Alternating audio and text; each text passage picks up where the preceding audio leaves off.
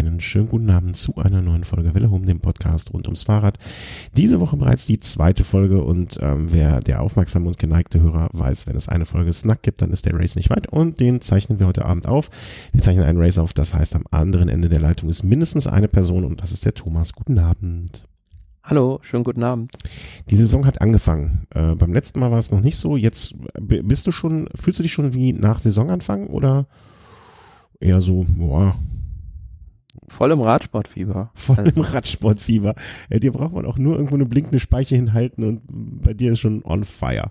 Auch wenn es jetzt nicht in Europa ist, aber die Rennen ähm, über See machen sehr viel Spaß schon. Mhm, okay, dann äh, hoffe ich mal, dass du mich jetzt äh, mit dem Fieber schon ansteckst. Ähm, mit dem Le Fieber hoffentlich nicht. Ähm, gibt ja einiges zu erzählen. Ich habe immer nur so ein bisschen hier mal einen Ausschnitt gesehen, da mal ähm, äh, eine Zusammenfassung gelesen. Allerdings nichts irgendwie, was man als stringente Wahrnehmung einer Veranstaltung betrachten könnte. Und deswegen hoffe ich, äh, dass ich da von dir geupdatet werde, wie die geneigten Hörer, die genauso wenig mitbekommen wie ich, aber gerne auf dem neuesten Stand sind. Unser Service äh, für euch. Ähm, äh, ui, ui, hätte ich fast vergessen. Äh, wir müssen ein paar Sachen klarstellen ähm, habe ich, äh, äh, zuge ein, ein Vögelchen hat mir das gezwitschert. Und zwar habe ich behauptet, mh, hm, jetzt musst du mir nochmal helfen, der Herr Müller, der Nachwuchsfahrer, der deutscher Meister mal war. Mhm. Wie hieß der nochmal? Hm, Dirk. Dirk Müller, genau. Äh, da hat mir ja so gesagt, ja, war ein unbeschriebenes Blatt und kam dann auf einmal wie Karl aus der Kiste und so weiter. Habe ich am nächsten Tag äh, mächtig Verbalprügel eingesteckt äh, von einem lieben netten Kollegen der gesagt hat, naja, also so ganz ist das jetzt auch nicht das Wahre, was du da so erzählt hast. Und nicht so, ja, hm, weiß nicht. Ähm, also der hat schon ähm, auch vorher schon ähm, ein paar Rennen äh, durchaus gewonnen, war bei mehreren Teams, war beim Team Sparkasse nicht ohne Grund, war beim äh, Team Cologne nicht ohne Grund, war im Junior-Team vom Mapai Quickstep, ähm, war beim Team Telekom und äh, der hatte mal einen Karriereknick und ist dann so ein bisschen wieder rausgekommen, aber war vierfacher Gewinner der Bayern-Rundfahrt, äh, von Etappen natürlich.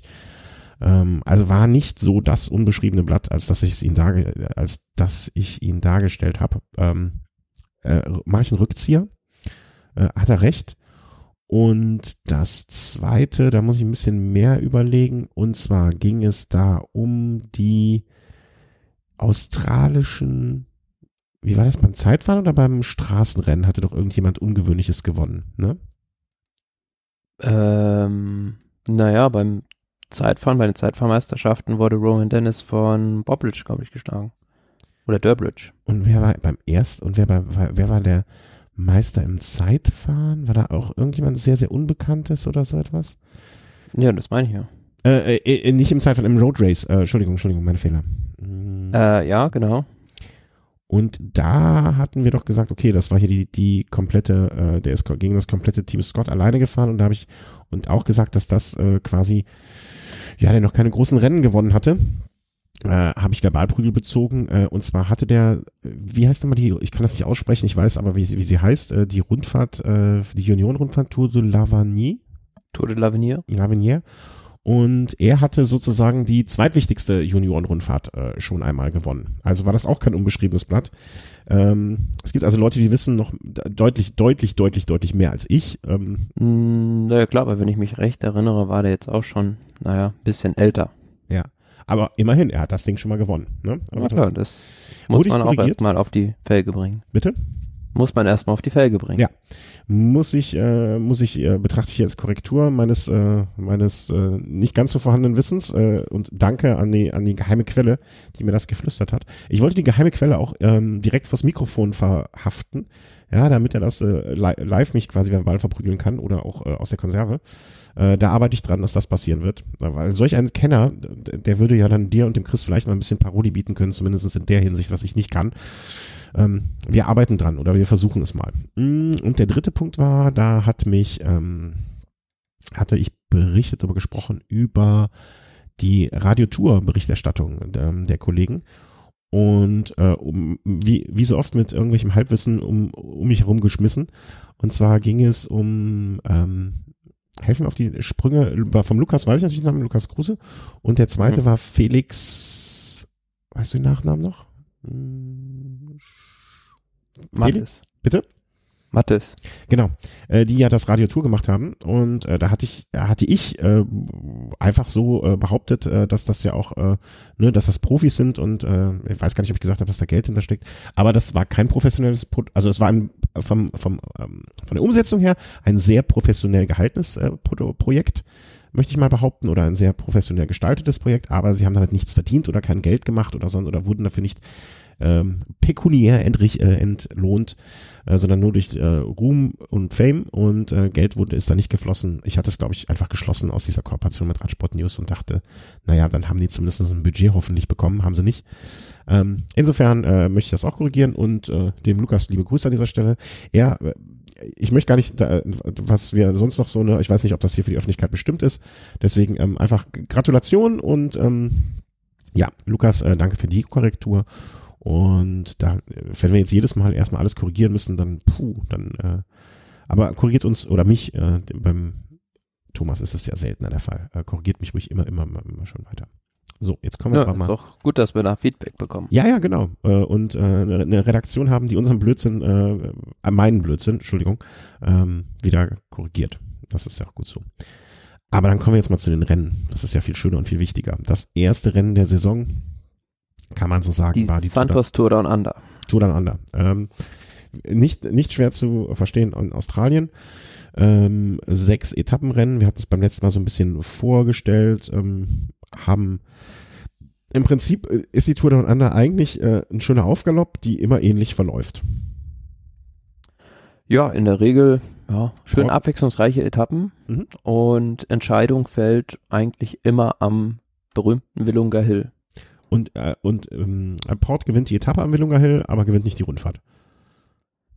Genau, ja, also Richie Port gewinnt zum sechsten Mal in Folge, was glaube ich im Radsport Weltrekord ist, eine Bergankunft. Ähm, kann mich nicht erinnern, dass mal ein Fahrer ähm, sechsmal in Folge an, dem, an derselben Ankunft gewonnen hat, aber auch da korrigiert uns gerne, wenn das einer weiß oder wissen sollte. Ja, aber es reicht halt nicht, um die Rundfahrt zu gewinnen, weil sich zuvor Daryl Impey auf den anderen Etappen insofern Zeitbonifikationen gesichert hat, dass er am Ende ja die Rundfahrt vor vor Port beendet. Mhm. Vielleicht machen wir es ähm, nicht in aller Ausführlichkeit, aber zumindest jede Etappe mal so mit Ergebnis und so, so eine kurze Zusammenfassung, was es gab. Erste Etappe habe ich äh, selber gesehen, also Mhm. zumindest in der Zusammenfassung. Ähm, Viviani mit einem unfassbar guten Sprint. Also äh, Nö, auf der Etappe dachte man schon, Viviani wird alle Sprints bei der Tour Down Under gewinnen, weil ja, alle Sprints der der- Saison. ja, der kam von weit hinten angeschossen, aber mit einem Geschwindigkeit. Als die anderen vorne Sprinten angefangen haben, hat er noch seine Jacke hinten abgegeben, hatte man den Eindruck. So ungefähr, ja. Auch mit aller Mutterseelenruhe und hat ganz, ganz souverän gewonnen. Bisschen schade vielleicht für Max Walscheid, der, na, fand ich ein bisschen zu früh vielleicht im Wind war und da verhungert ist. Aber ja gut, gegen Viviani war an dem Tag einfach kein, kein Kraut gewachsen. Das gute deutsche Ergebnis hat er noch Phil Bauhaus auf Platz 4 abgerundet. Ja, und ich denke, gegen so einen Viviani den zweiten Platz zu holen, äh, am Anfang einer Saison bei der Rundfahrt, äh, aller Ehren wert. Also da kann man dem äh, Herrn Walscheid jetzt äh, wirklich keinen Strick ausdrehen. Ich glaube, zumindest, also klar, jeder Sprinter möchte gewinnen, jeder Sprinter ärgert sich, wenn er der Erste der Verlierer ist. Nichtsdestotrotz ähm, ist jetzt auch für ihn nicht der allerschlechteste Auftakt, genauso viel Bauer, sagst du sicher. Und hätte man äh, Max Walscheid gesagt, du endest sechs Plätze vor äh, Peter Sagan, hätte er auch wahrscheinlich vorher gesagt, ja, okay, nehme ich das Paket. Äh, es sei denn, Peter Sagan ähm, äh, ist noch ganz weit hinten. Ähm, ja, ganz klasse, Bomben, bombenharter, starker Sprint von Viviani. Äh, ich musste mich erstmal ein bisschen daran gewöhnen, ich, ne, also äh, ihm im italienischen Meistertrikot zu sehen. Äh, war jetzt, äh, ne, Naja, war schon seit Mitte der letzten Saison, da musste ich mich auch erstmal dran. ja, aber für mich war das äh, irgendwie, keine Ahnung, ich habe immer noch Bilder von ihm im Quickstep äh, so vor, vor mir. Ja, aber generell muss man sich ja erstmal mit den neuen Trikots am Anfang der Saison vertraut machen. Aber ja, Viviani, der ist, denke ich, nicht der schnellste Sprinter im Feld, aber er ist halt so gut, dass er einfach immer seine, ja, doch, zehn Siege wahrscheinlich dieses Jahr mindestens einfahren. Ach, ich sag 15. Äh, äh, Einfach weil der, das ist aber auch das, ne, auf den, auf den größten Haufen fällt noch am meisten drauf. Der hat dann halt auch ähm, das Selbstbewusstsein. Ne? Und wenn er, wenn er sagen kann, ey, pass mal auf, ich habe letzte Saison 20 Siege gemacht, lass mich jetzt ruhig mal einmal, zweimal Zweiter werden. Das ist jetzt nicht schlimm, weil ich fahre meine Dinge noch ein. Ne? Genauso wie es bei einem Sagan der Fall ist, genauso ähm, wie es bei einem Greipel zu einer bestimmten Zeit mal war oder beim ähm, Cavendish, die dann irgendwann in die Krise gestürzt sind und nicht mehr so viele Siege gefahren haben und dann, wenn es einmal, wenn es einmal bergab geht, dann geht's halt steil bergab, ne? oder mehr oder minder steil bergab. Deswegen Viviani ist da wahrscheinlich gerade in so einer exponierten oder so einer Glückssituation, will ich mal sagen. Ja, ja aber apropos bergab, am nächsten Tag ging es dann eher bergauf zum Ziel. Sehr schön, sehr schön die Brücke genutzt, danke. Zweite Etappe und da hatten wir ja gesagt oder gemutmaßt, dass das eventuell ein Sprint für Peter Sagan sein könnte. Der hat da auch vorne mitgemischt, aber ein Nicht-Sprinter hat den schnellen Männern die Show gestohlen, Patrick Bevin, der ja da alle Sprinter in Schach gehalten hat. Hat man auch kurz so ein bisschen gemutmaßt, da wird CCC dieses Jahr diese, diese Hasardeur-Truppe, ne, die einfach unberechenbar ist und einfach machen, was sie wollen und sich da irgendwo hier reinschmeißen, da reinschmeißen. Ich sag mal so, nach einem Rennen kann man das vielleicht noch nicht so ganz behaupten. Ähm, Caleb Ewan hat, äh, finde ich, mit seinem zweiten Platz ganz gut bewiesen, dass die Entscheidung von Lotto Sudal vielleicht gar nicht ganz so falsch war, auf ihn für den Mann, als Mann für die Zukunft zu setzen und ähm, ja, aus unserer Sicht leider André Greipel zurückzusetzen oder ich will nicht sagen zu kündigen, aber das, äh, das Geschäftsverhältnis zu beenden. Ne? Also ja, aber dafür hat Kreipel jetzt wahrscheinlich nochmal mehr Motivation durch diese neue Herausforderung im neuen Team. Mhm. Aber ja, vielleicht ist Caleb, es ganz gut. Caleb Ewan hat, hatte natürlich bei dem, bei seinem Heimrennen jetzt der Tour de Under massiven Druck, weil der muss sich zum einen im neuen Team beweisen und zum anderen ähm, natürlich vor heimischem Publikum willst du dann natürlich auch glänzen. Ja. Aber zu diesem CCC-Team, ich finde das diesen Ansatz sehr gut, mal eine Mannschaft ohne einen Fahrer für die großen Rundfahrten, die so ein bisschen eine Guerilla-Taktik verfolgen und ähm, auch, denke ich, bei den großen Rennen oder auch bei den Klassikern einfach das Rennen mal verrückt machen können. Das mhm. hatten wir jetzt in den letzten Jahren nicht. So ein Team hat gefehlt. Mhm. Ja, ja, also, also das, äh, ich war vor der Saison ehrlich gesagt so ein bisschen, hä, was wird das? Also so kann man schwer einschätzen und ähm, das, was du jetzt hier so beschrieben hast, wenn sich das wirklich so herauskristallisiert oder wenn das wirklich zu dem wird, was man jetzt im Moment sich vorstellen könnte, dass es wird, äh, wäre es auf jeden Fall eine Bereicherung für alle. Ne? Wird auf jeden ja, Fall und vor dem Hintergrund macht ja auch der Wechsel von Simon Geschke dahin viel Sinn. Mhm. Also ähm, der da mit Sicherheit auch viele Freiheiten bekommen wird, die er beim Team Sunweb in dieser Form nicht gehabt hätte. Ja, also so ein bisschen, ähm, wie soll man sagen, ne? also äh, ja, Hasardeur, äh, wir schmeißen allen hier ein, ein, ein, äh, wie heißt das, ein Stöckchen zwischen die Speichen. Ne? Man weiß gar nicht, man weiß nicht, was man von dieser Truppe äh, zu erwarten hat. Im positiven und negativen Sinne, ne? Also das ist so, so diese Unberechenbarkeit.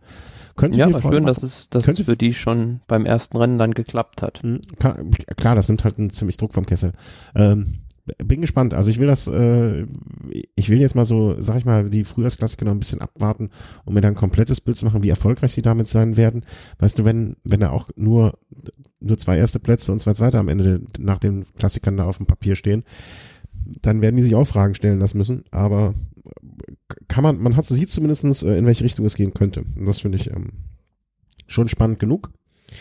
Spannend war es dann auch äh, nicht mehr, als Peter Sagan ähm, dann mal Gas gegeben hat an der dritten Etappe, wo wir auch, meine ich zumindest gesagt haben, ja, also das war dieses Bergab-Finish, wenn ich mich recht entsinne.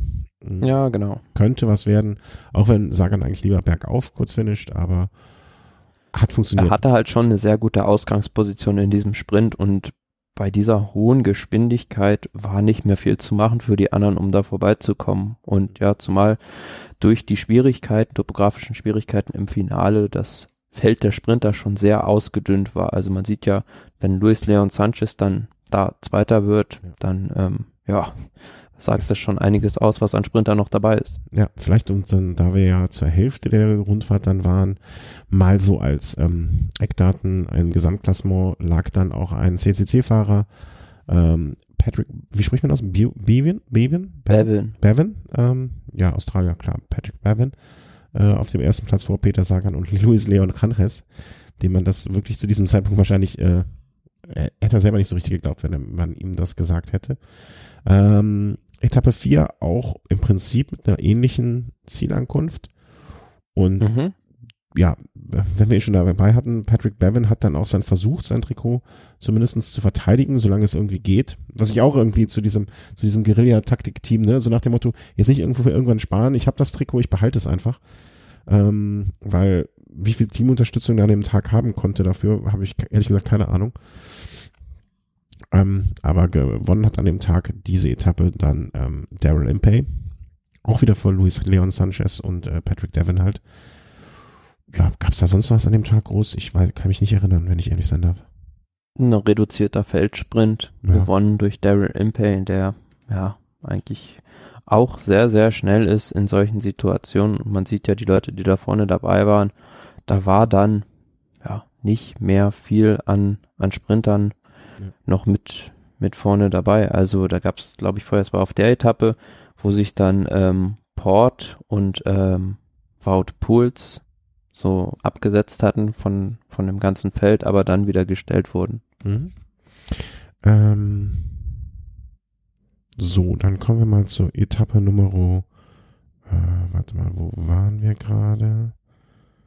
Ähm, tum, tum, tum, tum. Waren wir falsch? Ich habe mich ja, ich glaube, ich habe mich gerade geklickt, das war Etappe Nummer 4, richtig? Genau, Etappe 5, ähm, auch eigentlich wieder Sprintankunft, ne? Also am, am Ende wird's ja erst richtig gemacht. Ähm, da ja, sieht Azar kann ich aus. glaube ich, nicht eine, erinnern, dass ich da was gesehen hätte. Wie eine gewöhnliche Sprintankunft wurde aber dann doch sehr dramatisch. Also ja, die dramatischste Geschichte geschah um den Leader im Ocker Jersey, also Patrick Bevin, der kurz vor Ziel schwer gestürzt war, dann aber noch ja wieder ins Feld reingefahren war und sein Trikot verteidigen konnte, aber so schwer gezeichnet war, dass er am nächsten Tag keine Chance mehr hatte, das zu verteidigen. Okay. Und zum anderen, ja, dieser Sprint, wo jetzt schon viel drüber diskutiert wurde, der Zweikampf zwischen Jasper Philipsen und Caleb Ewan. Ewan, der dreimal mit dem Kopf gestoßen hatte, was die Jury dann zum Anlass nahm, um ihn im Anschluss zu disqualifizieren und der Sieg somit an Jasper Philipsen ging. Jetzt erinnere ich mich wieder. Ich dachte, das wäre am Tag danach gewesen. Äh, oder am Tag davor. Irgendwie hat sich das, nee, am Tag danach. Ich hatte es irgendwo anders verortet. Ähm, war es, war es deiner Meinung nach, ähm, also ich finde, man kann nicht viel rumdiskutieren in dem Fall. Mm, ja, also wäre es jetzt, denke ich, mitten in der Saison gewesen, hätte man das vielleicht durchgehen lassen. Da wir aber gerade beim ersten World Tour Rennen der Saison sind, denke ich. Also Entschuldigung, ich unterbreche ja so ungern, aber mach's immer wieder. Meinst du wirklich, dass man das irgendwann in der Saison hätte durchgehen lassen?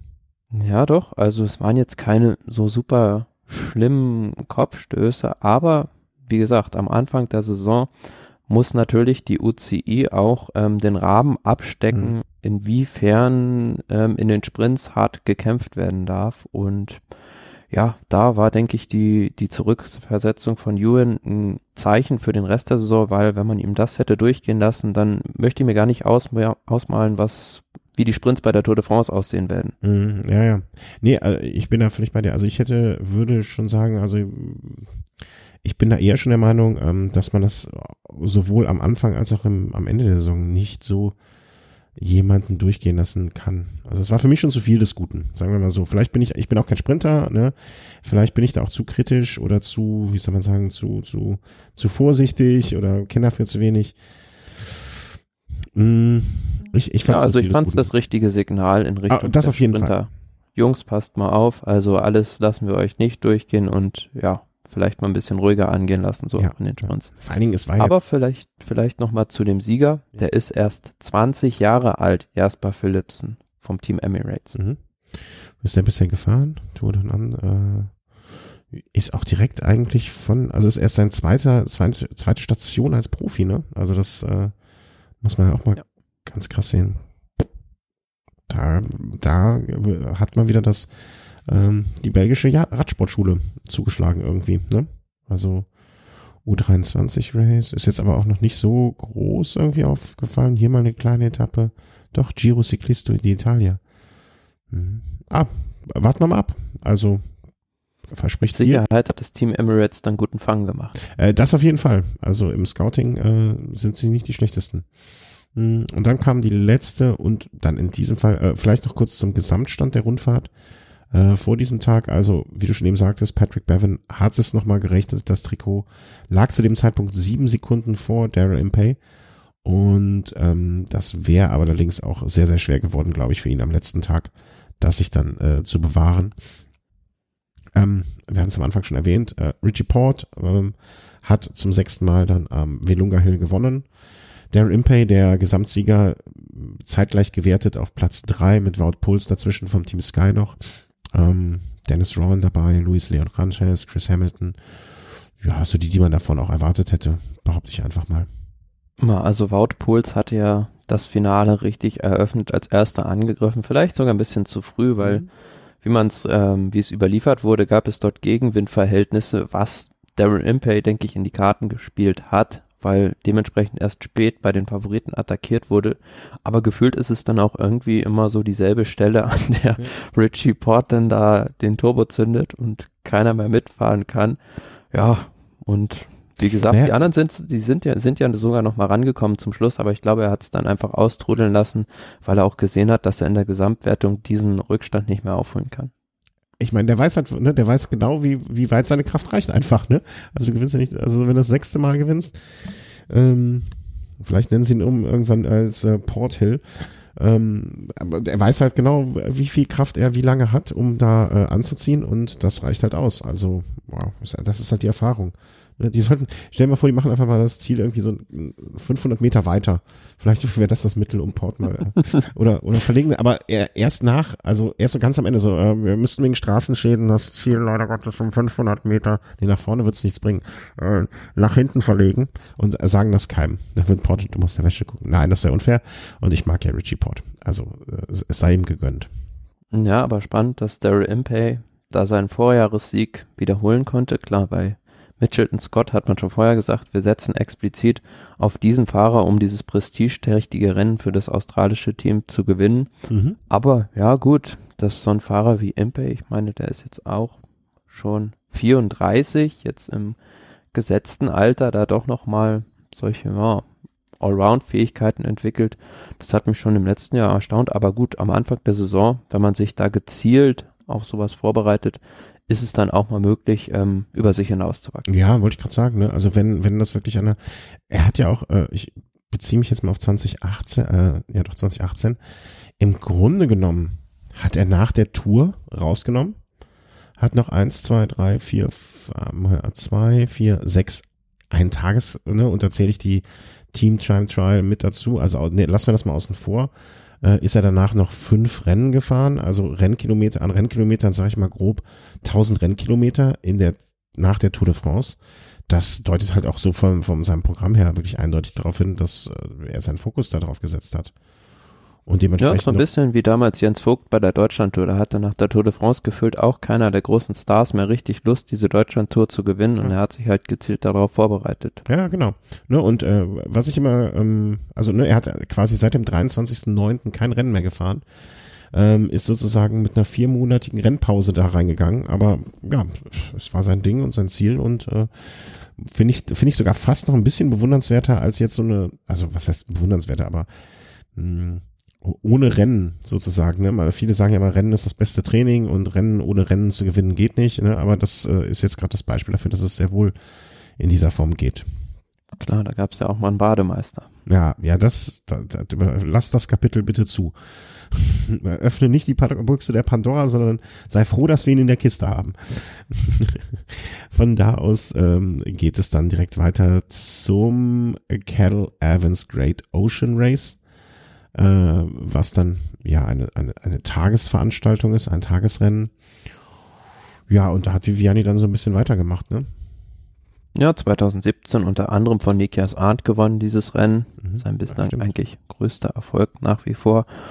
Und ja, ordentlich profiliert im Finale das Ganze.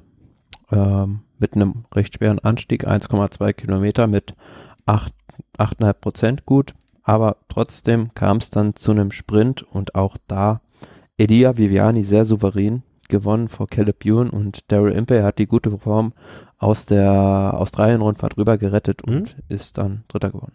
Ja, und auch da wieder Caleb Ewan, ne? natürlich äh, Enttäuschung da, Zweiter geworden, aber auch kann man jetzt auch sagen, ne, also man hätte jetzt im Greipel auch nicht da unbedingt gesagt, ja, der, der wird, also Viviani war an dem Tag eh kaum zu schlagen, behaupte ich jetzt mal.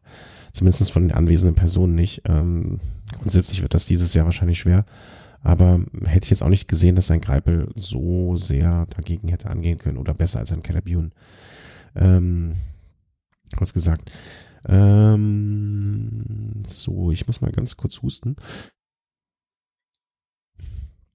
Ähm, gehen, bleiben wir dann weiter bei der Herald Sun Tour, die direkt sich darin anschloss.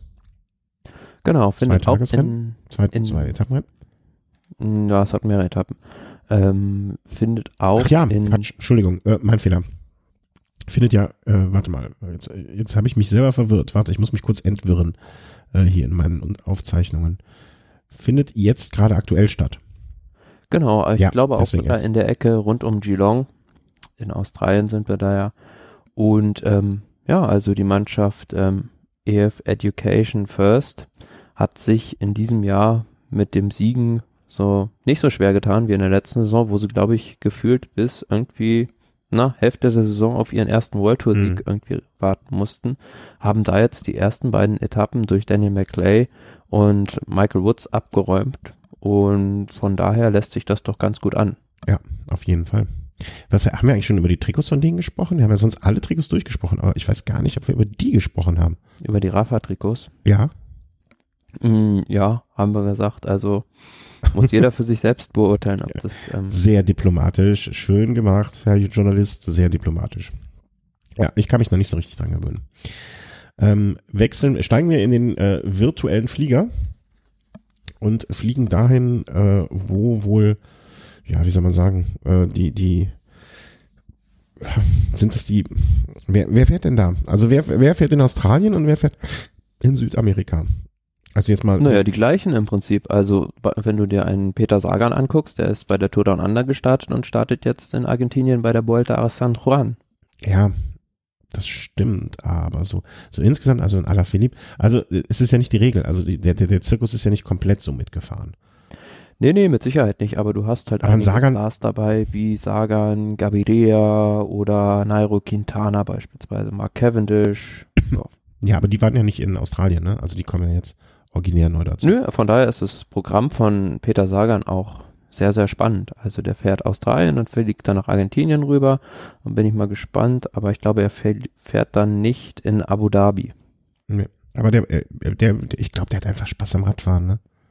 Also, oh, der will einfach die Welt kennenlernen, so ein Jetsetter. Meinst du? Also ich freue mich einfach für ihn. Ne? Also er, er, er scheint ja, ja Spaß dran zu haben und ähm, äh, ja, also macht Laune, ihn da zu sehen. Ähm, aber ich, ich, ich denke mir immer, mein Gott, hoffentlich, hoffentlich reicht es dann trotzdem für das ganze Jahr. Ne? Also du, du, du hast ja auch nur begrenzt Kräfte. Bei Sagan vermutet, hat man immer irgendwie das Gefühl, ähm, das, das, der, der hat dann, der ist in den Zaubertrank reingefallen, einfach irgendwann mal. Vor allem, wenn man bedenkt, was der noch außerhalb des Fahrrades an Aktivitäten startet und was der alles macht. Aber wenn du dann auch so aus ja, Insiderkreisen hörst, wie er dann doch trotzdem ähm, noch härter als andere trainiert, dann ist das umso bewundernswerter. Der, der hat einfach mehr Energie als andere. Das äh, muss man vielleicht so einfach so sehen. Ja, deswegen sind wir ja nicht Peter Sagan. Deswegen, ja, das, das, das stimmt. Das, das stimmt. Ähm, Aber nichtsdestotrotz. Können in, wir über ihn sprechen? In den Sprints, ja, lief es da für ihn jetzt noch nicht so optimal. Da hat vielmehr ein anderer Fahrer ähm, den Hut auf, nämlich Fernando Gaviria, ja. der vor der Saison ja zum Team Emirates übergesiedelt war aus der Quickstep-Mannschaft wohl hauptsächlich aus finanziellen Gründen, will ich jetzt mal sagen. Aber für diese Mannschaft Emirates, haben wir gerade schon angesprochen, läuft es in diesem Jahr um Welten besser als noch in der letzten Saison, wo man ewig auch auf den ersten Sieg warten musste. Und jetzt Fernando Gaviria, ähm, ja, auch generell von der Teamabstimmung fand ich das sehr überzeugend, was die dem für einen Zug hingebaut haben. Also da gibt es nicht nur ja, Quickstep oder der König, wie sie jetzt heißen, die das richtig gut können. Auch das Team Emirates mit erfahrenen Leuten, wie beispielsweise Roberto Ferrari als Anfahrer, der das schon lange macht, oder jetzt auch bei der Vuelta San Juan Simone Consoni, ein ganz junger Fahrer, 24 Jahre noch. Da hat man schon ja einen super Zug für Gaviria hingebaut. Und ähm, die Frage ist zum einen nur, wie verträgt sich das denn mit Alexander Christoph, der ja auch in dieser Mannschaft fährt? Wie teilen die sich das auf? Also ich habe jetzt ein Interview mit Gaviria auch gelesen, wo er sagte, es ist auch möglich, dass er dann noch beim Giro startet und dann vielleicht Christoph da auf die Tour schielt. Muss man jetzt sehen. Aber eine Aussage, die ich auch sehr spannend von ihm fand, dass er sieht halt in diesem Jahr nicht den einen Sprinter, sondern sieht die Sprints sehr, sehr ausgeglichen. Das heißt, 10, 12 Mann können, können im Prinzip ja bei den Grand Tours die Massensprints gewinnen. Und so sehe ich es im Prinzip auch, dass du halt nicht mehr den einen Dominator hast, wie vor zwei Jahren Marcel Kittel beispielsweise oder Anfang der 10er Jahre Mark Cavendish. Mhm. Was mich ein bisschen irritiert ist, dass in der, in, bei Pro Cycling Stats nur drei Siege für 2019 angezeigt werden, und zwar die Trofeo Ces Celines äh, in Spanien und die anderen, äh, dass der Sieg in San Juan untergegangen ist, beziehungsweise dort nicht erwähnt wird. Aber vielleicht, ist, äh, weil das wahrscheinlich nicht so hoch kategorisiert ist, kann das sein? Mm, wo wird es dann? Hm, ich kann den Link mal schicken. Bei Pro Cycling Stats, ne? also ich wollte mir gerade anschauen, während wir miteinander sprechen, wie viele Siege die denn schon auf dem Kerbholz haben, sozusagen. Und, äh, ja, aber das kommt ja auch auf, auf die einzelnen Regionen an, hm. wo du ein Rennen gewinnst. Ach so, ich dachte, das wären jetzt alle Siege, die die in ihrer, äh, ähm, dass, dass sozusagen alle Siege von dem Team da äh, eingetragen werden. Da habe ich mal wieder nicht, habe ich mal wieder nicht richtig hingehört oder zu aufgepasst, ähm, als man mir erklärt hat, wie das bei Pro Cycling Stats funktioniert. Ja, also dass zwölf Fahrer da so weit vorne sein können, da bin ich gespannt. Also es würde mich freuen, weil es äh, bedeuten würde, dass die Anzahl der Siege sehr gut verteilt werden und es äh, grundsätzlich sehr spannend wird. Ähm, noch sehe ich das nicht, also ich weiß nicht, die zwölf, welche zwölf er da so im Auge hat. Ähm, wenn ich Viviani, Sagan, er zählt sich mit, mit Sicherheit selber auch dazu, ähm, gehe ich mal von aus. Ähm, was der Kittel? Kittel, Cavendish, Christoph. Kittel, das Dann hast aus, du ja. halt Caleb Ewan beispielsweise, John Degenkolb, da gibt's ganz, ganz viele Leute, die da in den Massensprints vorne mitmischen können. Und bei Dege haben wir im letzten Jahr auch gesehen, der hat sich auch bei der Tour de France in der ersten Woche bei den Massensprints mhm. immer vorne eingefunden. Also ich, da will ich auch nicht sagen. Ich bin gespannt. Also ich, ich äh, notiere mir hier den Satz mal. Äh, fünf, äh, wie viel waren es? Zwölf, zwölf Leute können die Sprints, die großen Sprints gewinnen. Da, da werde ich äh, am Ende der Saison nochmal drauf zurückkommen, auf diese Aussage. Ja, und eine, ja, gerne. Ähm, eine Personalie, die noch sehr spannend ist, die ich sehr spannend finde, ist die von Sam Bennett bei Bora Hans Grohe, dem man scheinbar gesagt hat, er wird weder zur Tour de France noch ähm, zum Giro d'Italia geschickt, sondern muss sich dann mit der Vuelta begnügen. Ja, ein bisschen doof für ihn vielleicht, dass die Mannschaft mit Peter Sagan und Pascal Ackermann jetzt zwei herausragende Sprinter neben ihm in der Reihe, in, in den Reihen hat. Im letzten Jahr hat er, glaube ich, drei Etappen beim Giro gewonnen. Ähm, hat man aber jetzt schon vornherein festgelegt, dass Pascal Ackermann da auch fahren wird. Mhm. Und ähm, ja, somit ist er ein bisschen ins Hintertreffen geraten, trotz seiner guten Leistung. Aber auf der Etappe, jetzt auf der ersten Etappe, ähm, er war, zwei, er, er so war Zweiter des grünen Trikots beim Giro. Ne? Also. Ja, genau. Aber nichtsdestotrotz hat er da zwei herausragende Konkurrenten. Aber auf der Etappe war es ja sogar so, dass ihm Sagan den Sprint angefahren hat. Ja, und das, das finde ich das Schöne daran. Also auch wenn das heute hier zur Sagan-Huldigung kommt, ähm, es ist halt so, dass äh, ähm, ähm, ähm, er, er sich dafür auch nicht so schade ist. Ne? Also das. Ja, aber trotzdem, Sam Bennett, der in vielen anderen Mannschaften wahrscheinlich der Sprintkapitän wäre, wird jetzt bei Bora so ein bisschen aufs Abstellgleis geschoben. Ja, und das ist, ne, einerseits finde ich das sehr schade, ähm, andererseits, Mai, es ist halt so, ne? Also äh, ich glaube, sein Pech, also klar, wenn, wenn ein Peter Sagan in sein Team kommt, weißt du, dass du nicht Nummer eins bist. Sein Pech ist einfach, glaube ich, die schnelle oder dann doch schnellere als erwartete Entwicklung von Ackermann. Hm, ja, andersrum, beim Team Quickstep hatten wir die Situation auch ähm, vor der letzten Saison, als Fernando Gaviria da ins Rampenlicht gefahren ist, hat Marcel Kittel die Flucht zu Katjuscha ergriffen. Es wäre vielleicht für Sam Bennett auch eine Überlegung gewesen, vor der Saison die Mannschaft zu wechseln. Ja, das, das, das auf jeden Fall. Ne? Und ähm, ähm, wie Kittel, naja. Ähm, ich bin gespannt. Also, ne, äh, andererseits ist es ein Luxusproblem bei Boransko. Was machen sie, wenn sich, äh, ne, sie können froh sein, den dritten vielleicht noch in der Hintern zu haben, wenn sich kurz vor der Tour de France irgendwie noch ein, Sa noch ein Sagan vom Rad fällt oder kurz, vom Giro ähm, Ackermann, keine Ahnung, äh, ähm, entführt wird, ähm, dann können sie glücklich sein, ne? Also, also so einen dritten Mann da zu haben, der im Prinzip wie Kader aus der Kiste noch dazukommen kann. Äh, für, für das Team selber als solches äh, ist es mit Sicherheit nicht äh, schädlich. Klar, aber ich kann jetzt nicht einschätzen, was Sam Bennett für ein Charakter ist, aber ja, wenn es natürlich. Das, ähm, das ist genau das Entscheidende, da hast du, da hast recht. Ein ähm, Teamplayer ist, der sich damit gut abfinden kann, dann passt das alles sehr gut, aber na, wenn, wenn man jetzt mal überlegt, würde man das einem Mario Cipollini gesagt haben, der hätte den ganzen Laden auseinandergenommen. ich meine mich zu erinnern zu können, das ist jetzt aber eine Mutmaßung, dass sich Sam Bennett damals bei der Bayern-Rundfahrt bei Chris entschuldigt hat, nachdem er ein Interview abbrechen musste, um zur Siegerehrung zu kommen. Hat er sich, meine ich, müsste den Chris nochmal fragen, aber ich bin, bin da relativ sicher, hat er sich am nächsten Tag beim Chris entschuldigt. Und diese Entschuldigung werte ich als ein Zeichen für seinen Charakterzug und als guten Teamplayer. Ja, also da weiß der Chris mit Sicherheit mehr als wir. Ja, als du nicht zusammen. Zumindest, ob es die Situation so gab oder nicht, muss, muss ich ihn mal fragen. Ähm, Fände ich jedenfalls äh, schön, wenn Sam, also wenn Sam Bennett mit dieser Situation umgehen um, so umgehen würde, wie wir es äh, von ihm jetzt uns erhoffen.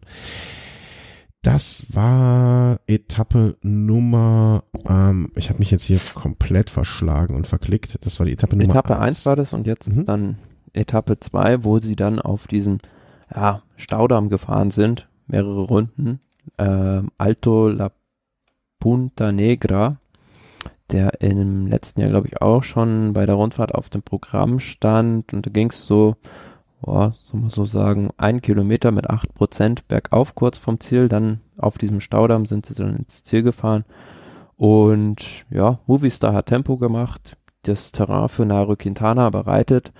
Und dann ist er zusammen mit Julian Alaphilippe unter anderem weggefahren, aber dann war so ein leicht abfallendes Stück wo dann Alaphilippe in der Führung war und ähm, ich glaube Tisch Benot so ein kleines Loch hat reißen lassen und Quintana sich da einfach ja hat überraschen lassen und wäre da dran geblieben oder na am Hinterrad von Alaphilippe gewesen wäre wahrscheinlich auch mit dem ins Ziel gekommen, aber war für mich so eine typische Quintana-Aktion.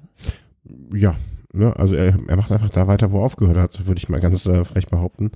Ähm, also ich muss immer noch so ein bisschen daran denken, immer wie er damals in der Abfahrt vom Peresurt sich da von Froome hat überrumpeln lassen.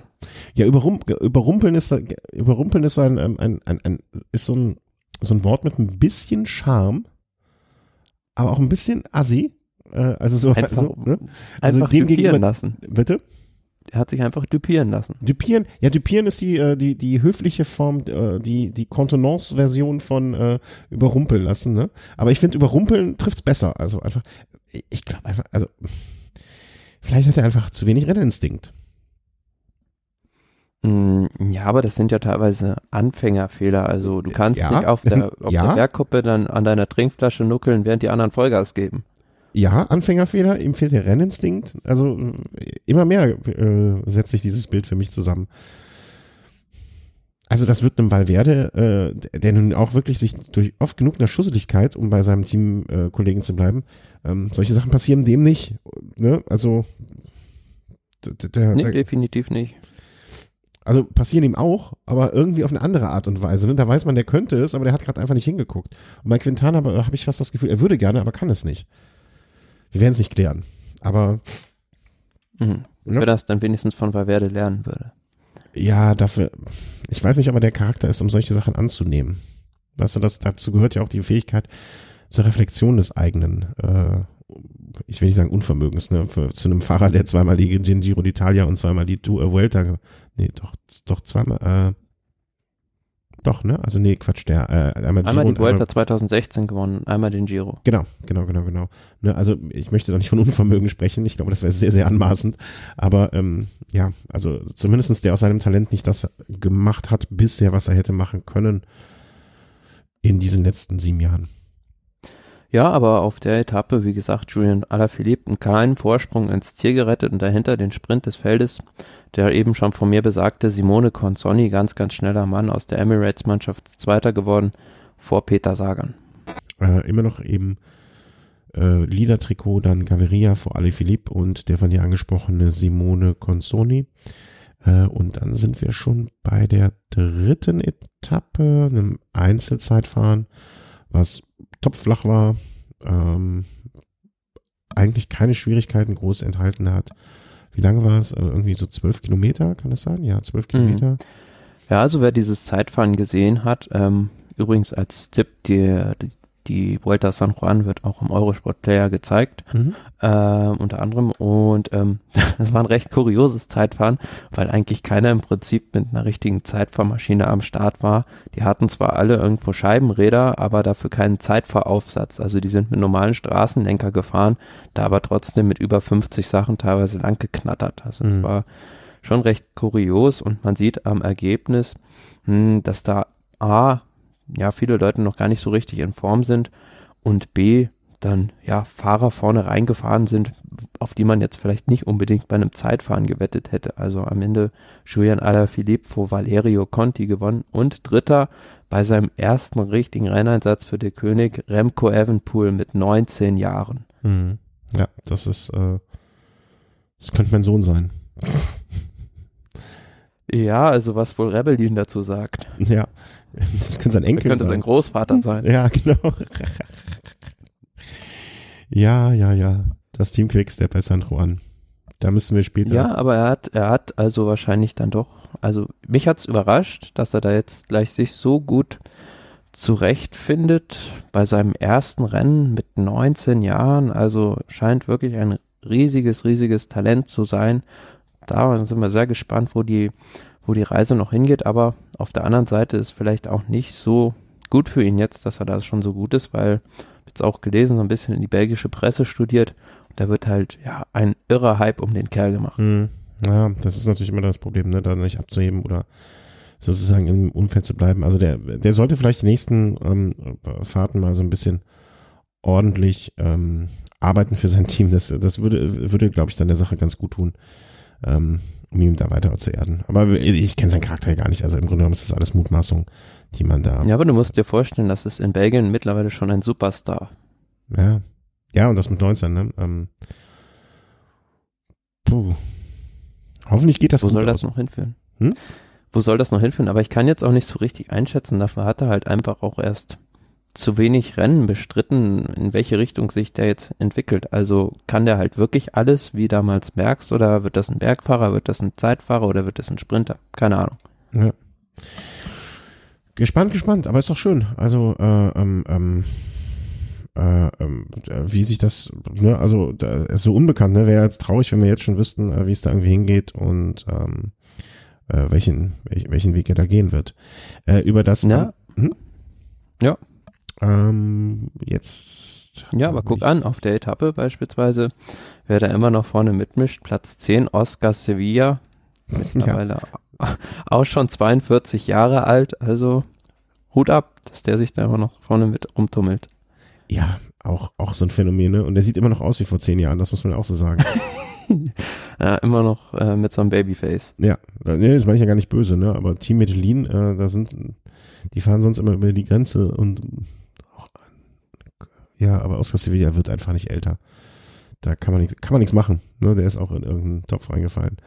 Ja, die haben wahrscheinlich, äh, um mal den Bogen kurz zurückzuspannen, ähm, ich gehe davon aus, dass die die, äh, die die Rahmen einfach nicht dabei hatten wegen des Aufwands des Transports, oder?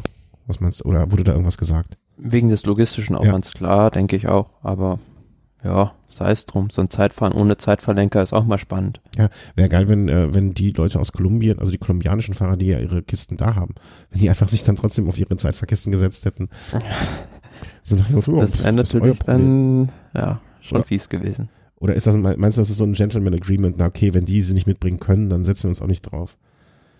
Kann ich mir schon vorstellen. Ja, ja fände ich, fänd ich auch nur fair eigentlich, ne? Aber wenn ich jetzt irgendwie, ich sag mal hier so ein bisschen rumgescrollt, ähm, die letzten, also ein äh, vom Alejandro Parra vom Team Kuba mit drei Minuten 56. Also wenn einer, einer von denen sich jetzt so auf so eine Zeitfahrmaschine gesetzt hätte, hätte ich schon lustig gefunden. Naja, vielleicht hat es ja auch einer und wir haben es gar nicht mitgekriegt, weil es einfach verschieben wurde. Äh, Etappe Nummer vier war dann die Etappe vom 30. Also von gestern. gestern sozusagen. Mhm. Hm? Und da von der Topografie auch eigentlich ein relativ, ein, ich will nicht sagen einfaches Rennen, ein Anstieg zwischendurch, der jetzt aber auch nicht zum Scharfrichter werden konnte. Und äh, ab dann ging es eigentlich fast ausschließlich bergab runter. Hier mal ein kleines Hügelchen oder so. Und das läuft natürlich auf einen Sprint hinaus. Und da waren dann auch die üblichen Verdächtigen wie zu Anfang der Rundfahrt mit dabei, mit Gaviria als Sieger vor Peter Sagan. Auch keine große Überraschung, behaupte ich. Ja, Peter Sagan wieder das Nachsehen gehabt und Fernando Gaviria ganz klar gezeigt, wer momentan ja Chef im Ring ist. Mhm. Und ja. Das ist jetzt der Kurios war, hm? kurios war nur im Prinzip dieses Finale.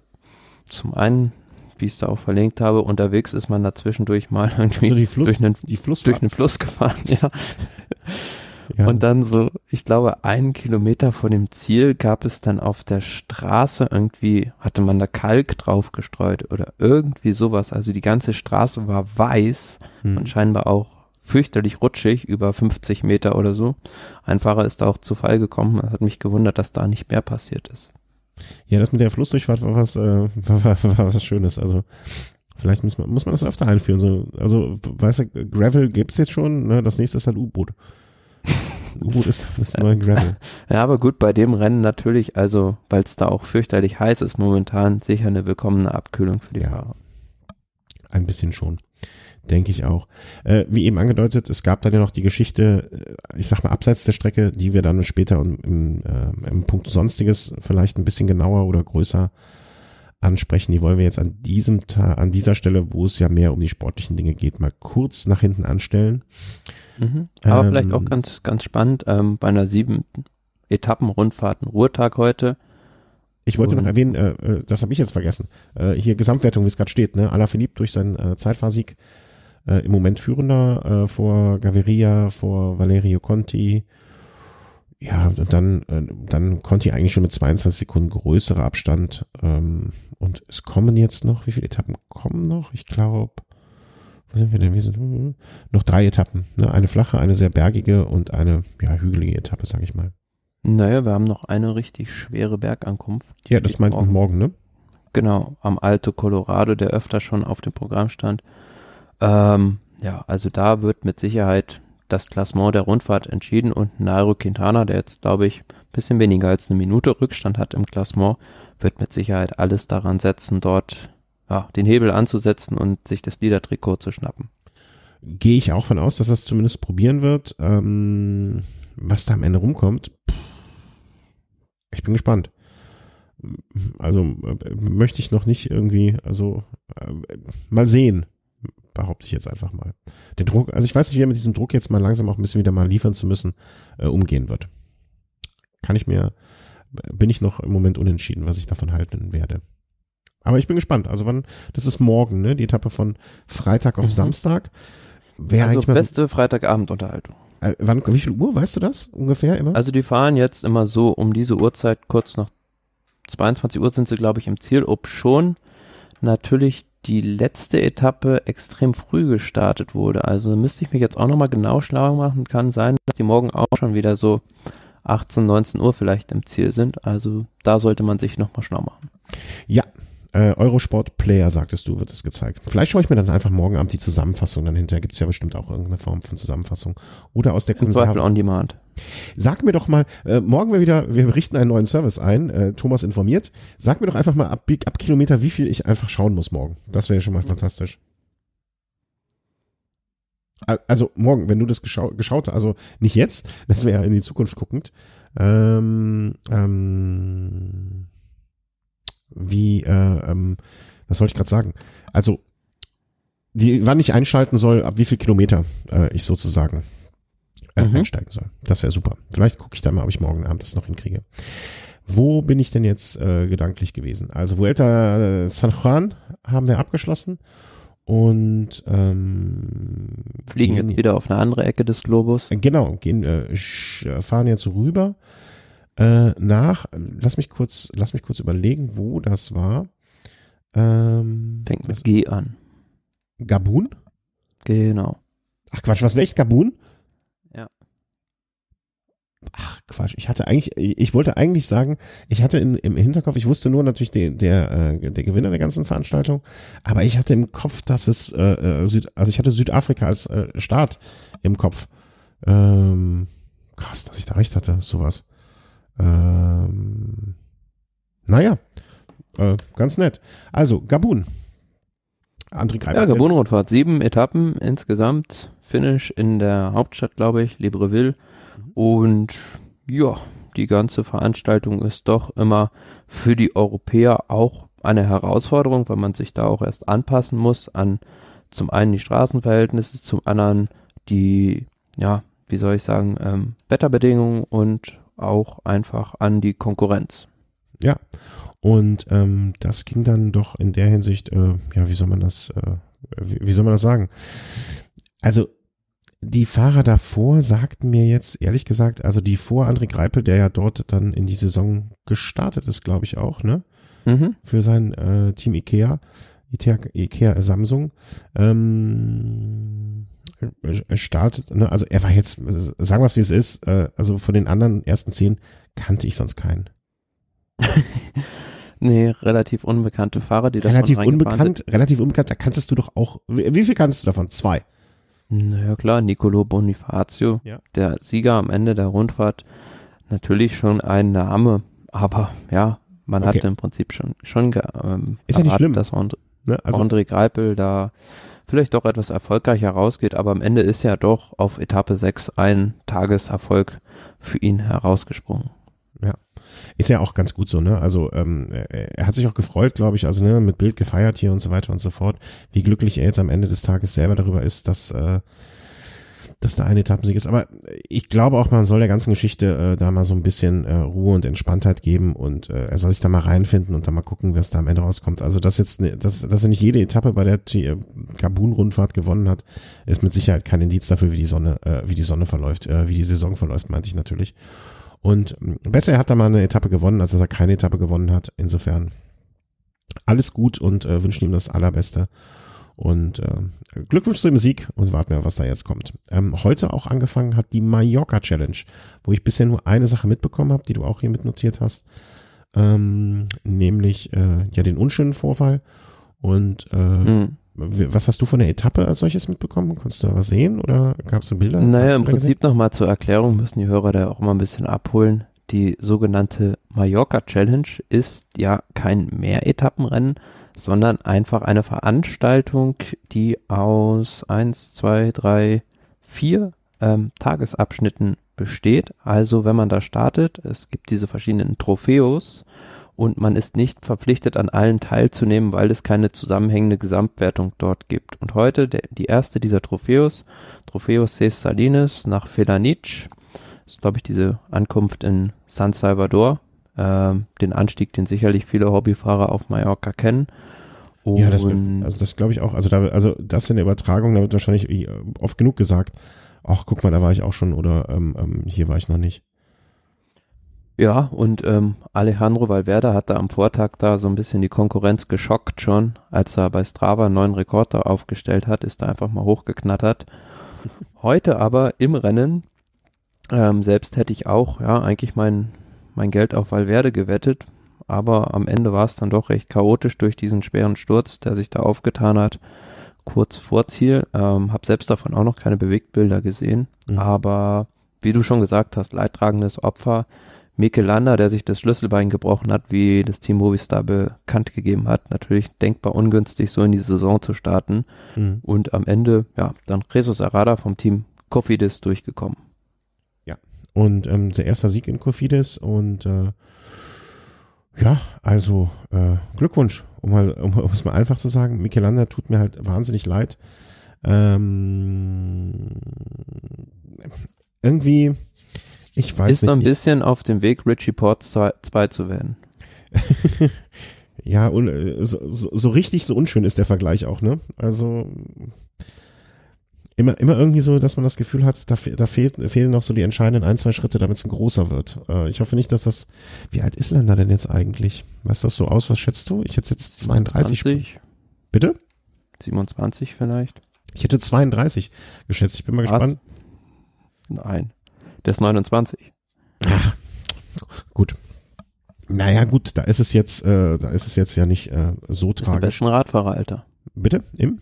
Am besten Ja, ja, ja, klar. Aber wenn man natürlich bedenkt, dass er jetzt dann auch eher für den Giro eingeplant ist als für die Tour de France, muss man jetzt mal sehen, inwiefern ihn diese Verletzung da länger außer Gefecht setzt und wann er dann da seine Vorbereitung ähm, fortsetzen kann, weil es jetzt auch nicht mehr so super lange hin. Mhm. Wie lange sitzt man äh, mit dem Schlüsselbeinbruch? Ich habe mich heute sogar beim Essen, heute beim Mittagessen noch mit einem Kollegen, der auch früher äh, hö- höherwertig gefahren ist, unterhalten. Er hatte erst einmal in seinem Leben einen Schlüsselbeinbruch, was für ein ähm, Profi dann eher, eher es selten kommt wird. ja auf die Fraktur drauf an. Also ähm, ob das jetzt einfach gebrochen ist, mehrfach gebrochen. Ähm, dementsprechend kannst du halt auch schneller wieder in den Rennbetrieb Mhm. einsteigen. Ja, wahrscheinlich sind da noch gar nicht genau, ist da gar nicht raus, wie schlimm es genau ist. Ja. Schade. Also, ähm, tu, äh, Michelanda, tu, es tut mir sehr leid für dich, auch wenn das dir jetzt überhaupt nichts bringt. Heranda wird sich wahrscheinlich gefreut haben. Für diejenigen, für die wenigen, die im vergangenen Jahr nicht gehört haben, wie wir die Mallorca Challenge besprochen haben, im Jahr davor nicht und im Jahr davor auch nicht, ähm, die auch sich nicht mehr erinnern können, wie Chris damals mal da war, glaube ich, wenn ich mich recht entsinne. Mhm. Ähm, ist halt ein, wie soll man das sagen? Das ist ein, ein, ein, ein es ist keine Etappenrennen, es ist, und es, es hat auch keine Gesamtwertung, sondern es ist eine Aneinanderreihung von einzelnen Rennen, die ähm, ja in Mallorca starten und äh, und und äh, glaube ich auch der Großteil, nee, nicht alles, aber es ist auf jeden Fall der Ausgangspunkt der ganzen Geschichte, sagen wir so. Und es bedeutet halt, dass auch mehrere Teams oder viele Teams oder einige Teams äh, Station auf Mallorca machen, die Möglichkeit haben, unter Rennbedingungen zu trainieren. Das ist auch, kommt auch, ist halt so gang und gäbe, dass da die Teams morgens mit dem Fahrrad einfach zum Start hinfahren. Und nach auch einer relativ kurzen Etappe muss es nicht so sein, dass danach direkt Schluss ist, sondern dass man vielleicht noch zusammen ein bisschen trainiert oder oder oder. Aber ich glaube, ich Ja kann so. klar, und manche, manche Fahrer, also für die Teams ist es halt mega praktisch, die sowieso gerade schon zum Trainingslager auf Mallorca sind, die picken sich dementsprechend der Fahrer auch immer dann die Dinger raus, die ihnen halt passen. Also jetzt kann ich mir gut vorstellen, dass beispielsweise ein Fabio Aru jetzt heute da nach San Salvador mit hochfährt, aber dann bei diesen zwei eher flacheren ähm, Trophäos nicht mitfährt Genau. Also das ist so und eine, trainiert dann lieber.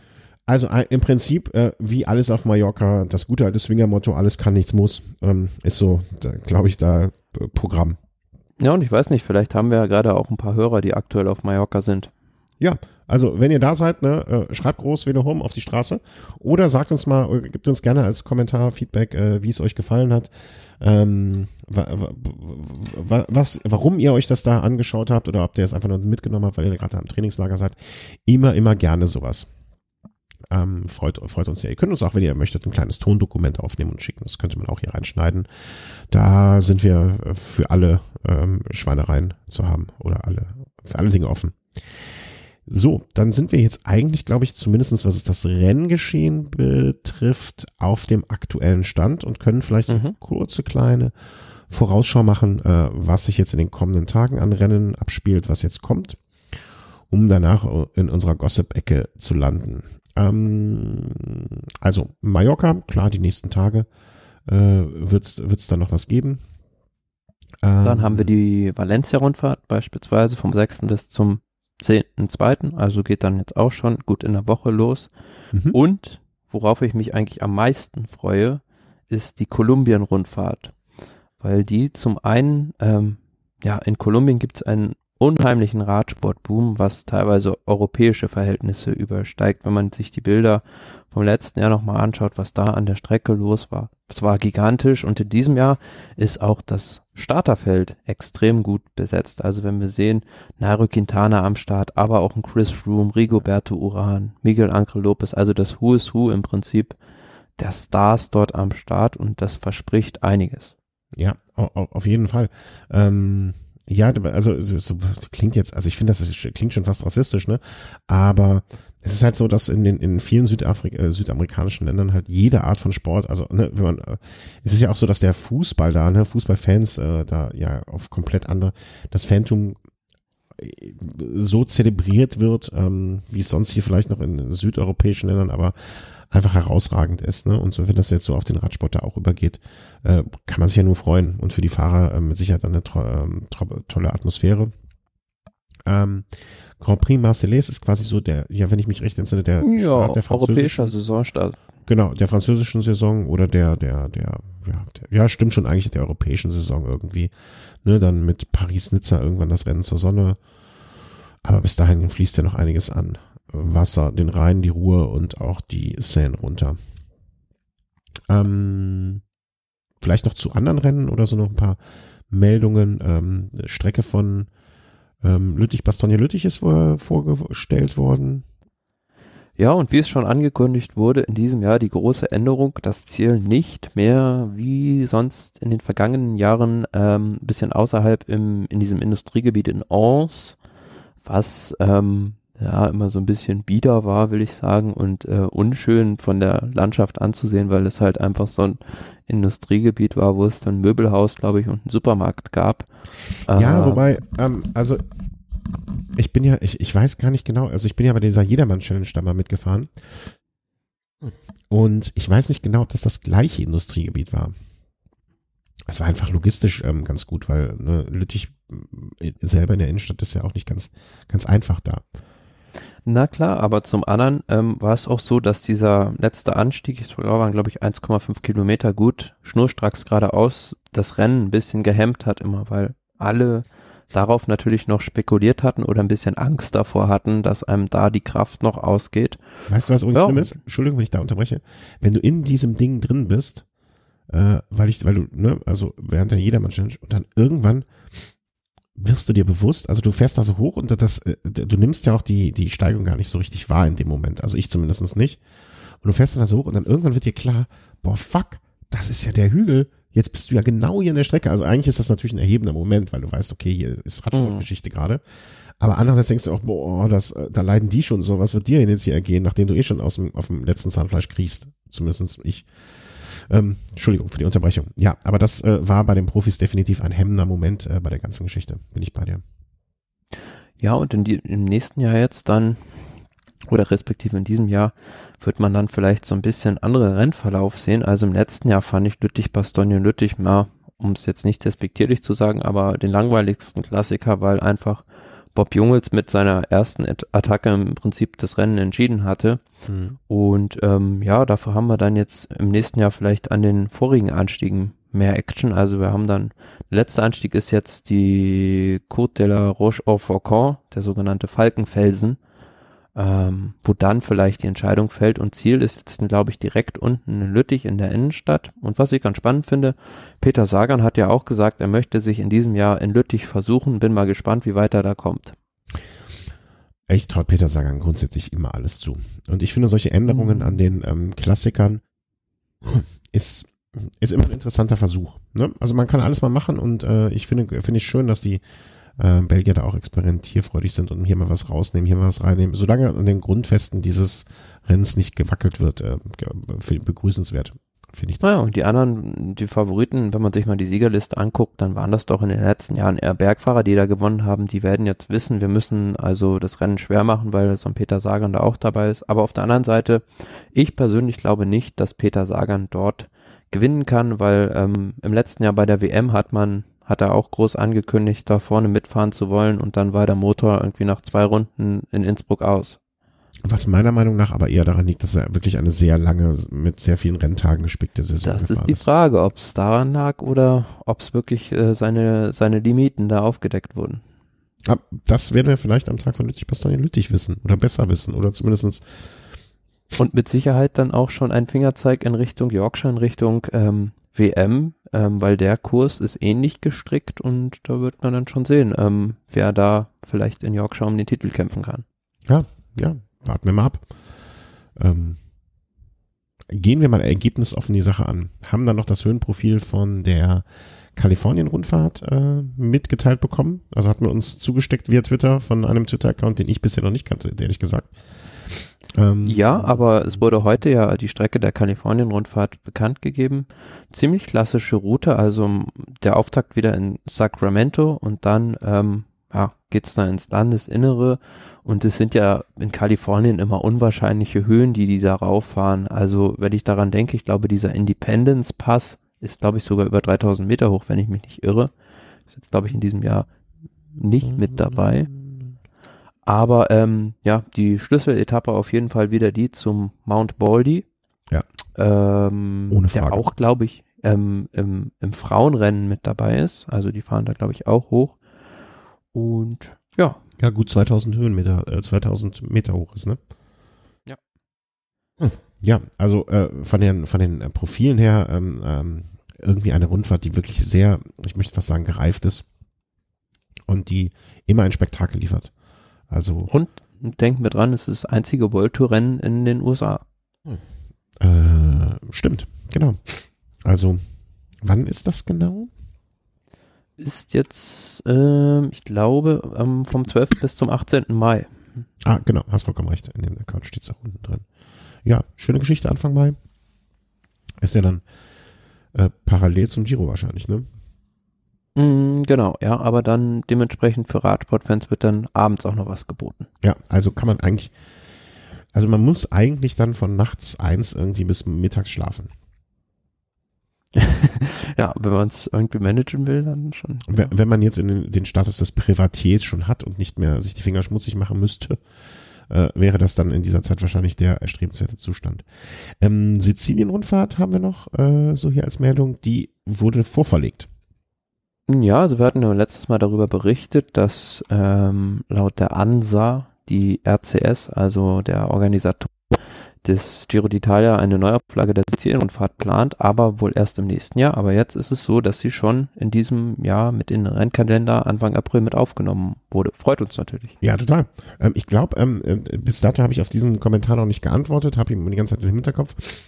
Wir hatten auch einen Kommentar von einem Hörer namens Klaus, glaube ich, der uns auch darauf hingewiesen hat, ne, dass Sizilien als äh, Trainingsrevier wirklich sehr, sehr gut geeignet ist und schön ist. Ich habe an die äh, Insel äh, Sizilien, als ich einmal da war, ähm, nur die aller, also ich habe wirklich sehr, sehr, sehr, sehr, sehr, sehr schöne Erinnerungen und eine sehr, sehr, sehr, sehr schlimme Erinnerung, aber insgesamt ähm, hat mir da sehr gut gefallen. Ich habe mich auch immer gefragt, ne? also es sind sehr viele Radteams irgendwie rumgefahren.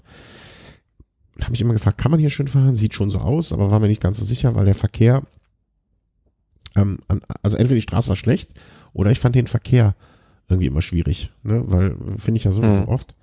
Ähm, aber wenn der Klaus da schon mal im Trainingslager war und dann war er vielleicht nur in den richtigen Ecken und ich in den falschen, das kann ich mir sehr, sehr gut vorstellen. Vielleicht kann er noch mal einen Tipp geben, in welche Ecke man am besten Ja, genau. Das äh, würde ich mich dann freuen, freuen Klaus. Äh, ich war, glaube ich, im Südwesten, wenn ich mich recht entsinne, oder auf jeden Fall auf der westlichen Seite der Insel. Da, aber ich kann auch komplett falsch liegen. Ich weiß es einfach nicht mehr.